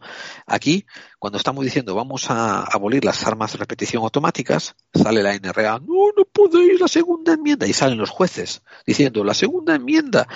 Bueno, esos son los que están mal, los que están erróneos. Esos son la fuente del mal. Y hay que mirar cómo sacarlos del medio o superarlos o trabajar por encima de ellos. Hay que hacer un plan estratégico de cómo sacarlos del medio. Eh, cuando tú dices, por ejemplo, no, la electricidad está subiendo en España, hay que hacer algo como nacionalizar empresas, hay que hacer algo para ayudar al pueblo. Y alguien dice, no, las empresas no se pueden nacionalizar. Fíjate quiénes son. Se van a ir fuera de. España, se van a ir fuera de. España. No. Sí, qué buena Dios chiste, mío, ¿no? es el fin del mundo. Y eh, Comunista. actúa contra ellos y elimínalos y sobre todo otro pon unos y, y ojo y después una vez que hayas puesto tu plan en marcha tienes que poner eh, tienes que poner cómo diría yo grupos de vigilancia porque ellos van a intentar saboteártelo Sí, sí, y ellos sí que te montan también un golpe de estado, lo que sea. El mal es el IBEX. El mal es el IBEX, aquí en España por lo menos. Bueno, escucha lo que te voy a decir, Entre una otros. cosa que te va... Sí, yo estoy de acuerdo que el mal es el IBEX, pero escucha una cosa que te va a parecer irónico, ¿eh? Recuerda que hemos hablado de la segunda enmienda, que es el problema de que nos permite a todo Estados Unidos a llevar armas. Sí, Vale. ¿Y te acuerdas lo que te, yo comenté muchas veces sobre la segunda enmienda, diciendo que la segunda enmienda dice, dice literalmente que con el propósito de proteger la democracia y la libertad de la gente, las comas. los ciudadanos tienen que formar milicias armadas para asegurarse que no sube la tiranía. ¿Vale? Fíjate qué perversión de la segunda enmienda, que lo que ocurre el 6 de junio son estos gilipollas segundo enmienderos que se van al Capitolio a derribar los pilares de la democracia. Y no tienen ninguna oposición a instaurar una tiranía. Fíjate qué perversión ha ocurrido ese 6 de junio Sí. Con toda la Constitución y con el pueblo americano. Oye, puede ser que lo único que sepan leer en su puta vida es la Biblia y la segunda enmienda, y de ahí no salgan. Puede ser. Yo no te lo discuto, puede ser. ¿Qué quieres que te diga yo? Mira, yo vivo aquí y yo, yo, yo para vivir aquí y para sentirme que estoy, soy una persona justa, tengo que reconocer y vulgar todos los fallos. Yo nunca he sido de los que defienden, no, Estados Unidos, no sé qué, tú sabes que no. Pero lo que sí también te digo es que hay gente que, que lo admite. Yo, he yo he hablado con cantidad de republicanos después del 6 de, de enero que han dicho este mierda de Trump es invotable, no se le puede votar. Y eran republicanos, y eran republicanos. O sea, hay gente que se entera, ¿no? Otros que no. Estas son unas generaciones muy extrañas, crecidas con la psicopatía. Ahora están los baby boomers, ¿no? Que están votando y tal, que son los que tienen ahora cincuenta y tantos años y sesenta. Y que además ahora que se retiran, eh, piensan que tienen que enfocarse en sus carreras políticas. y, y tienen una mente jodidamente conservadora, racista, pro policía y todo esto, ¿no? Todo con, con mala, mal fundamento cívico. Y yo qué sé, y tenemos que, intentar las nuevas generaciones, que no, entre las que no me cuento yo, ¿eh? me digo los muchachos de 20 y 30 años que vienen después de mí, eh, que oigan mensajes positivos, que sepa que alguno de nosotros los apoyamos en hacer más justicia. Esto es una cosa que a mí me toca mucho los huevos. Cuando tú y yo hacemos este programa, muchos de los que nos escriben en el muro, oh sí, los progres, los pro, es vosotros los progres de mierda, no sé cuánto y tal. Hombre, que yo sepa, la evolución no se detiene. Que yo sepa, el tiempo no se detiene. Que yo sepa, la lluvia no se detiene en el cielo, todo progresa. Que, tú decidas que- decir que el, el- el- el conservador, el estarse quieto y ser conservador es entropía. Es, es comerse a ti mismo, es explotar en entropía, es autodestrucción. El Sí. mundo gira, el- hasta el universo se expande. Es todo progresión, progreso. No sé, no sé, no me, no me Sí, pidas que sí. lo vea como un insulto, que me sienta Claro, es que no porque tiene, no tiene ninguna lógica, ¿no? Además te dice tu facha, y dice, pues tú progre. Pues, pues vale. Vale, Ojo, sí. Pues bueno, No te jodas. pero Bueno, sigue siendo un fascista, o sea que no, no se quitan esa etiqueta y, Qué bien, qué buena palabra que viene elegida a veces, ¿eh? Con una palabra solo lo dices tú. Pero bueno, es conservadores que solo miran para su ombligo y lo que tú dices se Sí. a sí mismos. Oye, tengo, tengo un último, te va a gustar, esta te va a gustar mucho, te va a gustar muchísimo. Es, es, es demasiado buena. Director del Servicio Público de Empleo de Castilla y León, que fue nombrado por Vox al conocerse que su empresa organizaba los talleres de igualdad del Ayuntamiento de Valladolid. Talleres que se imparten desde hace casi 30 años, según el consistorio, y que la formación de Bascal quiere prohibir al considerar que adoctrinan a los niños. Javier Moreno deja su cargo dos semanas después de ser nombrado para no perjudicar, dice, al partido. La dimisión surge después de que un concejal de Vox en Valladolid pidiera ayer en el Pleno eliminar esos cursos. El alcalde Oscar Puente le contestaba que los impartía uno de los suyos. Pues este señor ha impartido personalmente esos cursos tan peligrosos para los ciudadanos. Entonces, o cuando han nombrado a este señor no se han enterado de quién era y a qué se dedicaba, o cuando han preparado la moción no se han enterado de quién era el que daba los cursos, que encima trabajaba para ustedes. La vicepresidenta del gobierno. Eh, es Qué que- grande es, eres, David. que es bueno, dimite el cargo de Vox en Castilla y León tras conocerse que su empresa organiza los talleres de igualdad de Valladolid. Tras, a las dos semanas de haber sido nombrado, ¿no? Para no perjudicar al partido, dice. Pero no deja de dar las charlas, ¿eh? Que eso es dinerito, ojito. O sea, que decir, a ver, que yo tengo, Ah. yo puedo votar a un partido, pero después mi dinero y mi historia, y si hay que dar charlas de lo que sea, LGTBI, lo que, que a saber cómo las dará también, así te digo yo, no lo sé. Porque vamos a ver, esto es una incongruencia, pero es un circo. Sí, sí, sí, sí, sí, sí. Sí, sí, sí, sí, sí. Y para que te acuerdas que una vez nos decía Miguel Ángel Ruiz, ¿no? Ese gran investigador espera, y divulgador, Dice, nos decía, es que los chiringuitos, los chiringuitos. Vaya. Ya, no, dice, es que eh, en los que según el edil de Vox se imparten charlas al más puro estilo podemita, con contenidos sexuales y sectarios. Oh, Desde hace Dios 30 mío. años que se imparten. Eh, bueno, ese es el nivel. Déjame que te entienda bien, o sea, que, que el de Vox está dando charlas estilo Podemita. No, eso es de lo que se quejaban.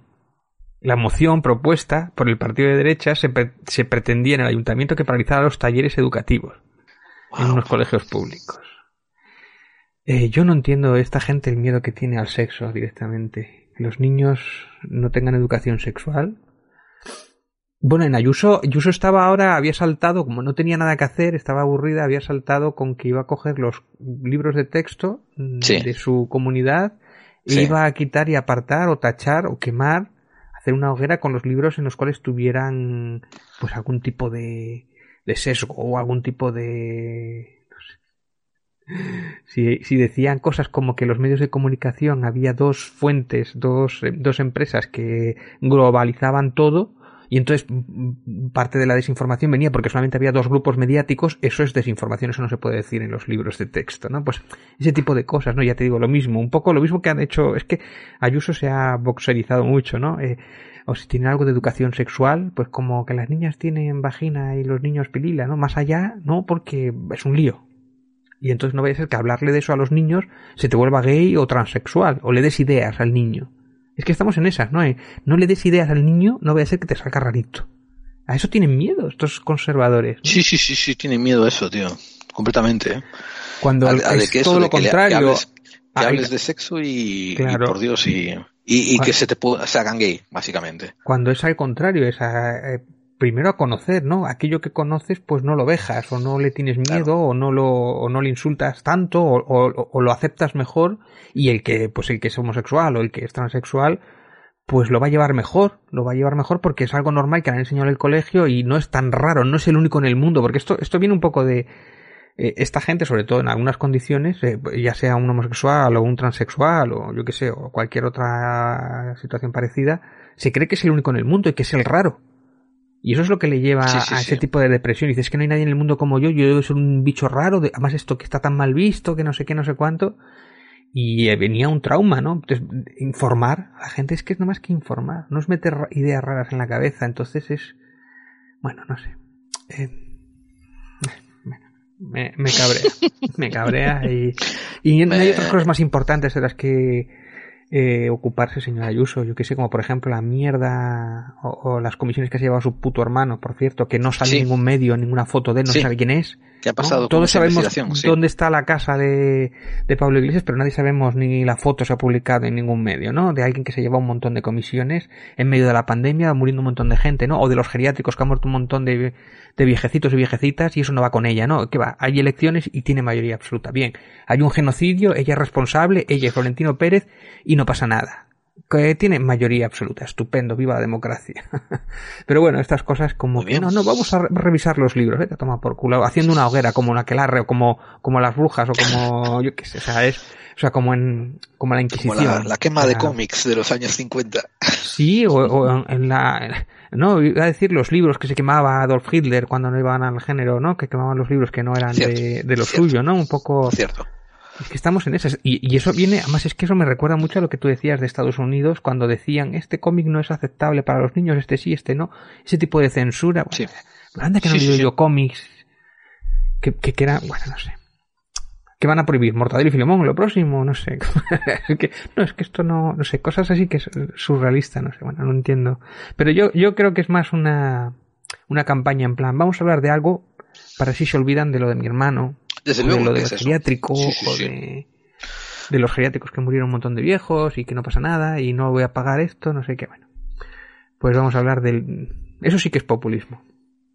Correcto, correcto, 100% populismo, correcto, señor. Em, bueno, pues vamos a ver, qué noticias que darte. Yo no tengo nada más que darte porque te la metí en el medio de todo lo que estamos hablando. Me refiero, aquí están corriendo las, como te digo, las, las auditorías en el Congreso sobre el asalto.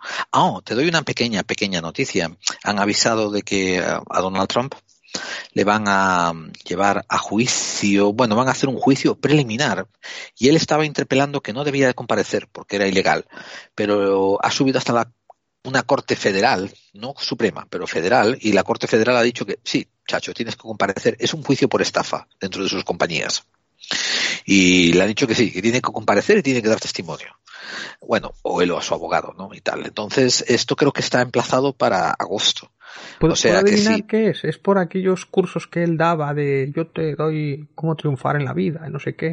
Y te daba un No. curso ahí y te firmaba. Tiene algo que ver con comisiones eh, en Nueva York, porque está siendo corrido por la, está siendo corrido por la, la fiscalía de Nueva York. Tiene que ver con algunos negocios que él tenía de construcción. Como que ha habido chanchullos y tal, y le han abierto los libros y han dicho qué está pasando aquí, y también evasión de impuestos, ¿eh? Nada nuevo, ¿no? Tampoco, porque eso no es Sí, nada, nada nuevo, en nuevo, su... claro, era un- Por no Joder, hablar de sus que- relaciones con Rusia. y- o con Corea del Norte. o sea, bueno, en fin, sí, no, esto, eh, te digo, la payasada de su presidencia ha sido, eh, no, la payasada además de, ¿Sabes, de- ¿Sabes lo que me jode de la falta todo de esto? cerebro, ¿no? Que todavía hay gente que se me acerca y me dice, pero por lo menos con Donald Trump no proclamó una guerra. Sol- solo hizo un golpe de Estado, nada más y nada Sí, menos. bueno, Aparte poco. Sí, fíjate, Ah, al menos casi él hace no una guerra una guerra. civil. Él intentó Pero una bueno, guerra que- civil. Que yo sepa, que yo sepa, nadie en esta, en esta presidencia tampoco se ha declarado una guerra. Así que, no, no, o sea, están iguales, ¿no? Em, además, ¿qué otra cosa? tampoco están para, para Además, que otra cosa? Estos peleles no son los que hacen las ¿eh? guerras. Estos peleles no son los que hacen las guerras.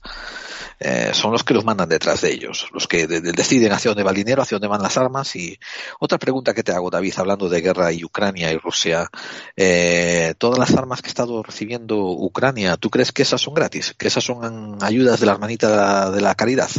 Bueno, ¿O de crees entrada, que- de entrada las armas que les ha llevado, entre ellas España, son la mayoría viejas y ajadas, ¿eh? O sea, no te creas tú que les va a llevar lo último de lo último. Eso de y entrada, segundo pero ¿tú crees que, eso es gratis? Que eso es a cambio después de la reconstrucción del país, imagino, entre otros favores y otras historias, ¿no? Claro. No, no, no. Además de que hay pagos, ¿eh? No, no, no. Además de que hay pagos, de que le han, le han sometido a un crédito y ellos están pagando por esas armas. Y después, como dices tú, otros favores, otros favores soterrados que vendrán después, como dices tú. O sea que Ucrania se está empeñando también con esta guerra y, y Rusia también. Eh, Rusia ahora mismo nos han dado un nuevo escándalo por parte de Rusia. Las fuerzas de inteligencia de los países occidentales, piensa Inglaterra, Estados Unidos ¿no? y tal, pues están descubriendo que, que Rusia está haciendo exportaciones de petróleo ilegales dentro de su propio embargo a países como China, por ejemplo, ¿no? que se cree que no se sorpresa. se suspende, se sospecha a, a unos precios irrisorios. Y esto es solamente para mantener con vida sus, sus propias exportadoras y refinerías. Quiero decir, un tanquero que podría cobrarse 500 millones de dólares por él a precio de mercado, Rusia lo está vendiendo a China a 150, a una pérdida de un brutal sobre, sobre el porcentaje. ¿Tú te lo de- crees del eso? mercado. Que esté perdiendo tanto. Yo no me lo acabo de creer. Es Yo, probable. yo he leído, yo he leído que estaba vendiendo a India gas y la India se lo estaba revendiendo a Europa. Correcto. Y eso sí, eso también yo lo he leído y no me sorprende. Es Eh, como- ten, en cuenta, tú ten en cuenta una cosa, yo estoy metido en, en- mi empresa está metida en muchos mercados internacionales y toda la información que me está llegando es de que Occidente está abandonando a Rusia en desbandada. Y no te puedo dar nombres, pero es que conozco cerca de pff, 10 compañías multinacionales importantísimas que ya han cerrado oficinas en, en Rusia. Se han salido. O sea, a ver si me entiendes. Si tú tienes una compañía con 100 personas empleadas, tío, cerrarla no es moco de pavo, ¿eh? Pero prefieres cerrar esa compañía que esa sucursal que, que, que, que desobedecer a las órdenes que recibes de los amos. Ya, ya es curioso eso, ¿eh? es, es duro. Y además es que... P- Tenía una noticia para la semana que viene, pero la voy a poner yo ahora. Además viene muy a colación con esto, ¿eh? La voy a quemar ahora. A ver, a ver, dale. Es porque es un poco parecido.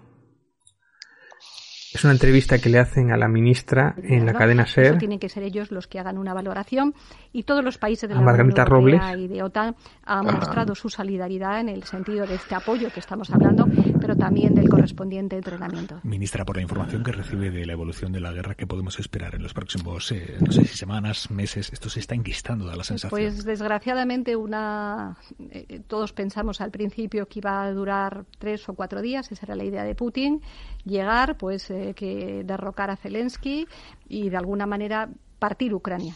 Eh, bueno, la resistencia de todo el mundo lo conoce de Ucrania ha sido heroica, pero es una resistencia mm, que yo digo siempre es una resistencia también en valores, que un país tiene derecho a ser libre, tiene un país tiene derecho a tener sus propios principios y bueno, pues eh, se han resistido heroicamente, ya digo yo, la semana pasada hablando con estos jóvenes en, en Zaragoza. Bien, eh, o sea, aquí la pregunta que tendría que hacer directamente el, el de hora 25 es, oiga, ¿y el Sáhara también tiene los mismos derechos para defenderse, para pedir su defensa y salvaguardarse de Marruecos? O, por ejemplo, ¿el Yemen también tiene los mismos derechos eh, que él tiene, por ejemplo, Ucrania?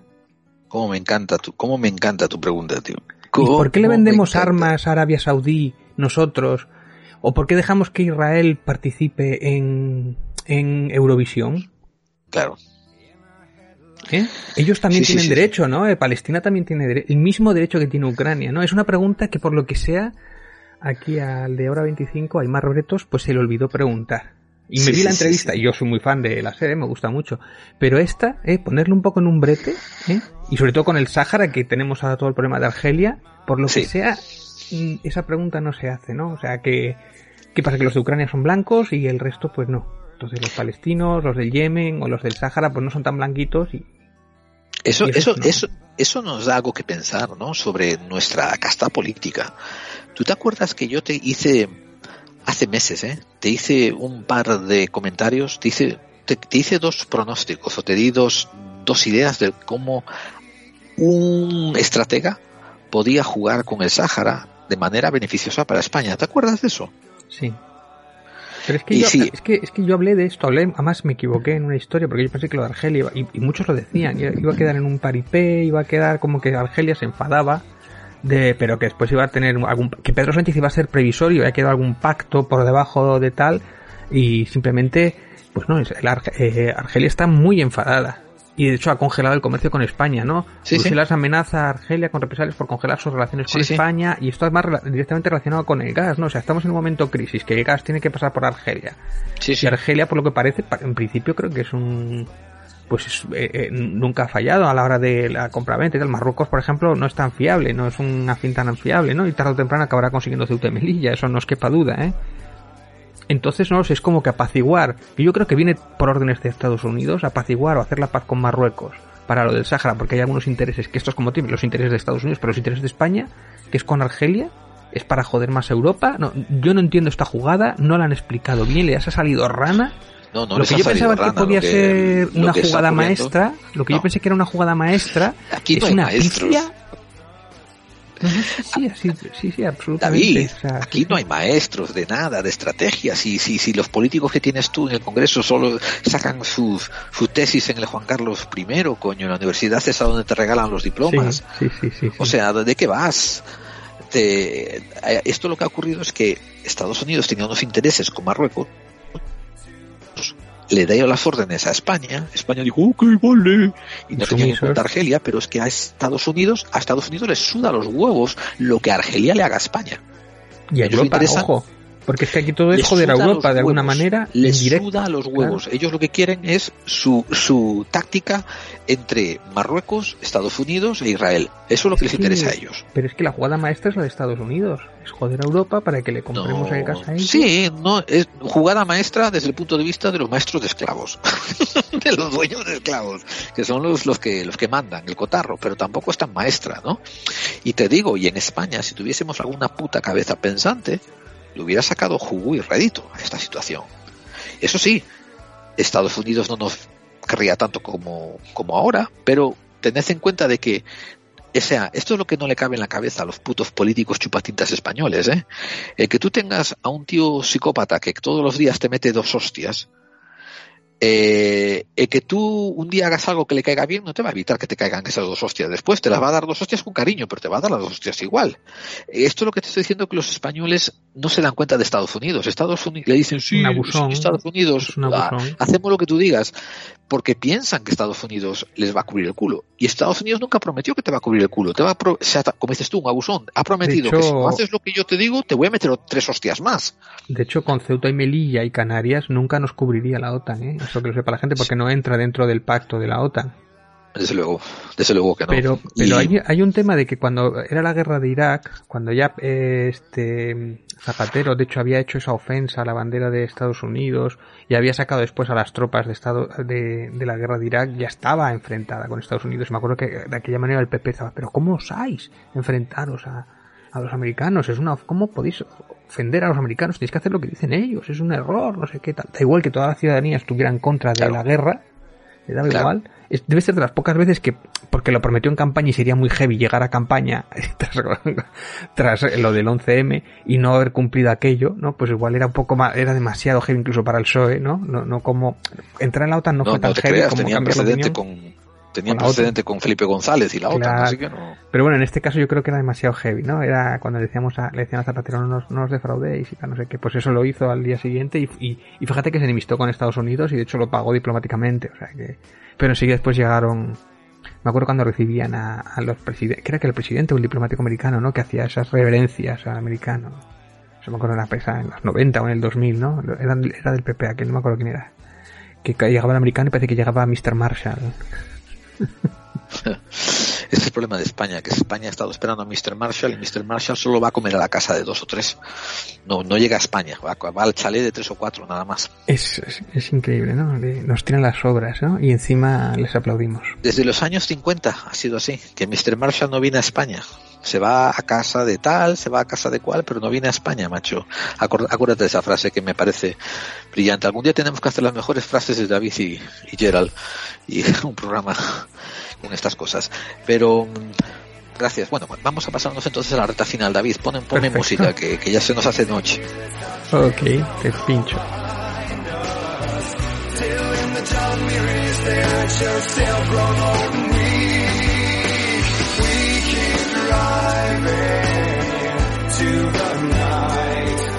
It's a late goodbye, such a late goodbye.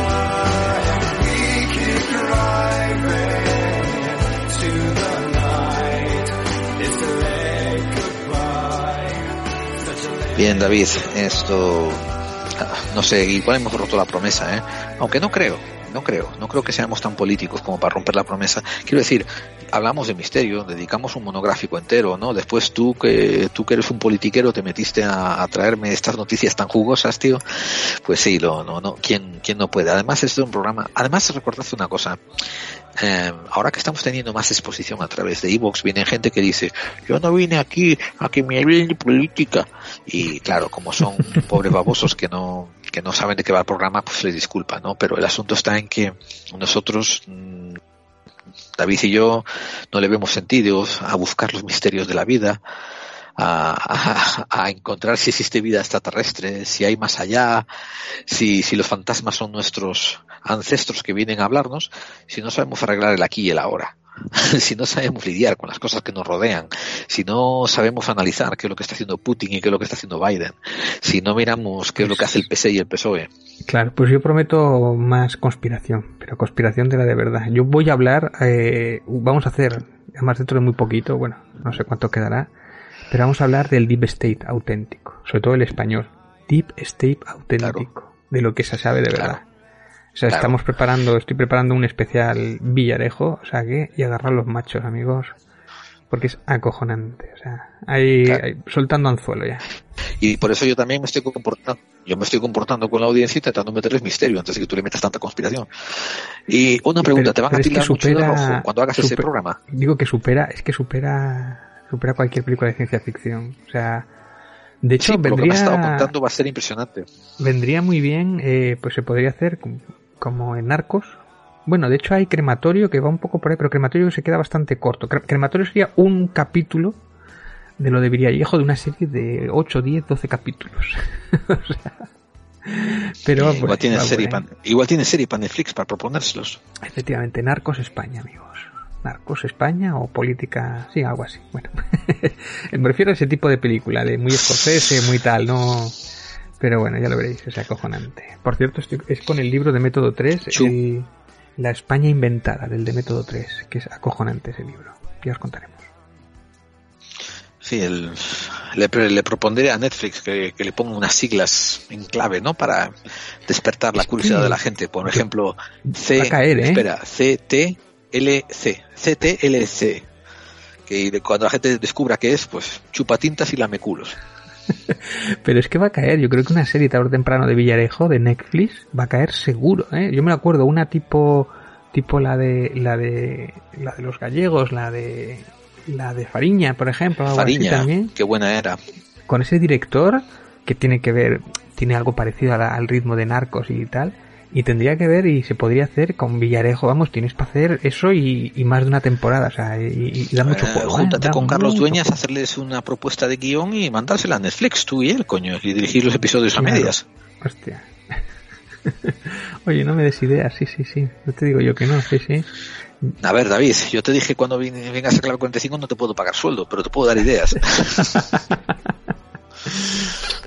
Eh, muy bien. A ver, eh, pues nada más amigos, esto como en serio, esto es la reta final, aquí es donde escuchamos a Poets of the Fall todos juntos, nos agarramos de la mano como si fuese Kumbaya y nos preparamos para pelear contra el nuevo orden mundial. David, eh, ¿tú tienes tu búnker preparado de Prepper? Eh, bueno, es que yo me preparo leyendo. Eh, claro. Sí, yo eso no. Y, y, es bastante, ¿no? Porque así en las. Simplemente para poder ganar las discusiones. ¿Tú sabes el placer que da ganar en una discusión a un facha? Que sabes que no le vas a convencer, pero le has ganado ahí en la discusión. Igual te saca una pipa y te mata, pero le has ganado la discusión. Tenías razón, y en Twitter, y que lo vea todo el mundo ahí, coño. Sí, bueno, cuando aparte tu sangre y sí, ¿no? Pero le puse la referencia y yo tenía razón y lo puede comprobar. Y que se coma sus sí, sí, sí. Añadí la fuente. Ay, señor, señor, como qué mal estamos. Eh, señor, en fin, por eso el mundo nos arregla. Con gente como nosotros no hay, no hay, no hay caso. Eh, bien, David, amigos, sabed que nosotros salimos por la mejor y la más grande radio del misterio, que es edenex.es. Os aconsejamos que la escuchéis ahí. Ahí salen todos los programas tan rápidos como los grabamos. Evox eh, llegan una semana después. Así que si os apetece escuchar el programa en caliente, pues ya te digo, pasaros por Edenex y mirar la plantilla. Salimos el lunes a la una de la mañana. Después, nuestro amigo Alberto Guzmán nos tiene muchísimo programado. Nos pone el martes, el miércoles, jueves, sábado y tal. Uf, pobrecito. La- no sé si algo, si le, si- no me refiero, no sé si le, se le queja mucha gente, ¿no? De, de que pongan mucho clave 45 en NNX, pero bueno, nosotros intentamos ser dignos de, de- de tan buena emisora. Vamos a mandarle un abrazo grande, David, a nuestros amigos de ovniradio.com.ar en Argentina, en Buenos Aires. Bien. Y, mm, ¿cuál es tu Twitter si la gente te quiere seguir en Twitter? Pues eh, arroba santiso6969. Ahí, unidos a la lucha. ¿Qué es ese tu eslogan Entre- nuevo? Entre terraplanistas y, y- y fascistas tengo, tengo guerra para dar en Twitter. Podéis uniros a la discusión. Wow, qué tremendo. Esto, el mío, es, el nuestro es arroba la clave 45. Eh, arroba la clave 45 amigos, eh, seguidnos por Twitter y mant- mantenéis conversaciones con nosotros. Yo posteo todos los días. ¿Tú posteas todos los días, David? Buah, varias veces, sí, sí, sí. Y casi nunca Ah, me pues vale. equivoco. Eh, y después tenemos en Facebook, tenemos nuestro, nuestra página de clave 45 y tenemos un grupo que se llama Buscadores de Claves. Pedid admisión en él y se os concederá entrada. Si no os portáis mal, se os echará rápido, pero podéis entrar. y, y nada más, David, esto, esto, esto es clave 45, el programa que tú y yo hacemos eh, para algún día grabar eh, delante del Valle de los Caídos y bañarnos en lágrimas de fachas. No me des ideas. Hostia, qué buena idea. Especial clave 45. Desde el Valle de los Caídos. Continúa, A, a Franco, en su nosotros, tumba. A nosotros no nos pueden decir nada, no somos militares, ¿no? Como el militar ese que habían que habían metido una sanción o no sé qué, porque había hecho ahí una guardia, no sé qué movidas. Había hecho Oh, una wow. instrucción allí. Sí, no, no, no sé. Bueno, pues nada más, David. Nos vemos la semana que viene, que tenemos mucho trabajo que hacer y tenemos muchos monográficos que preparar, amigos. Perfecto. Esto, escribirnos en los muros de iVoox, escribirnos por donde queráis, escribirnos, compartir y ayudarnos a divulgar. Mi nombre es Gerald Dean Y yo soy David Santiso. Y esto es Clave 45, el programa que hacemos para aquellos que intuyen. Que las conspiraciones existen. Hasta dentro de siete días, David. Hasta otra.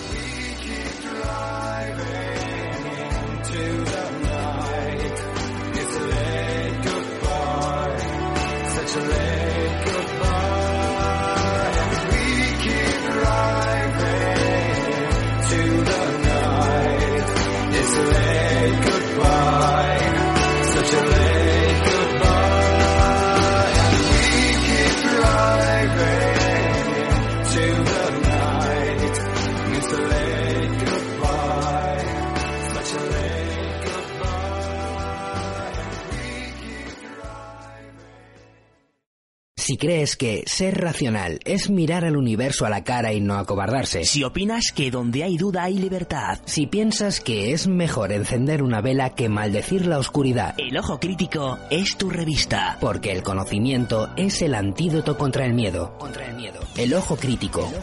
Cuadernos de investigación para investigadores. Descárgatelo gratis desde www.elojocrítico.info. Y en las mejores páginas y blogs sobre anomalías. Sobre anomalías.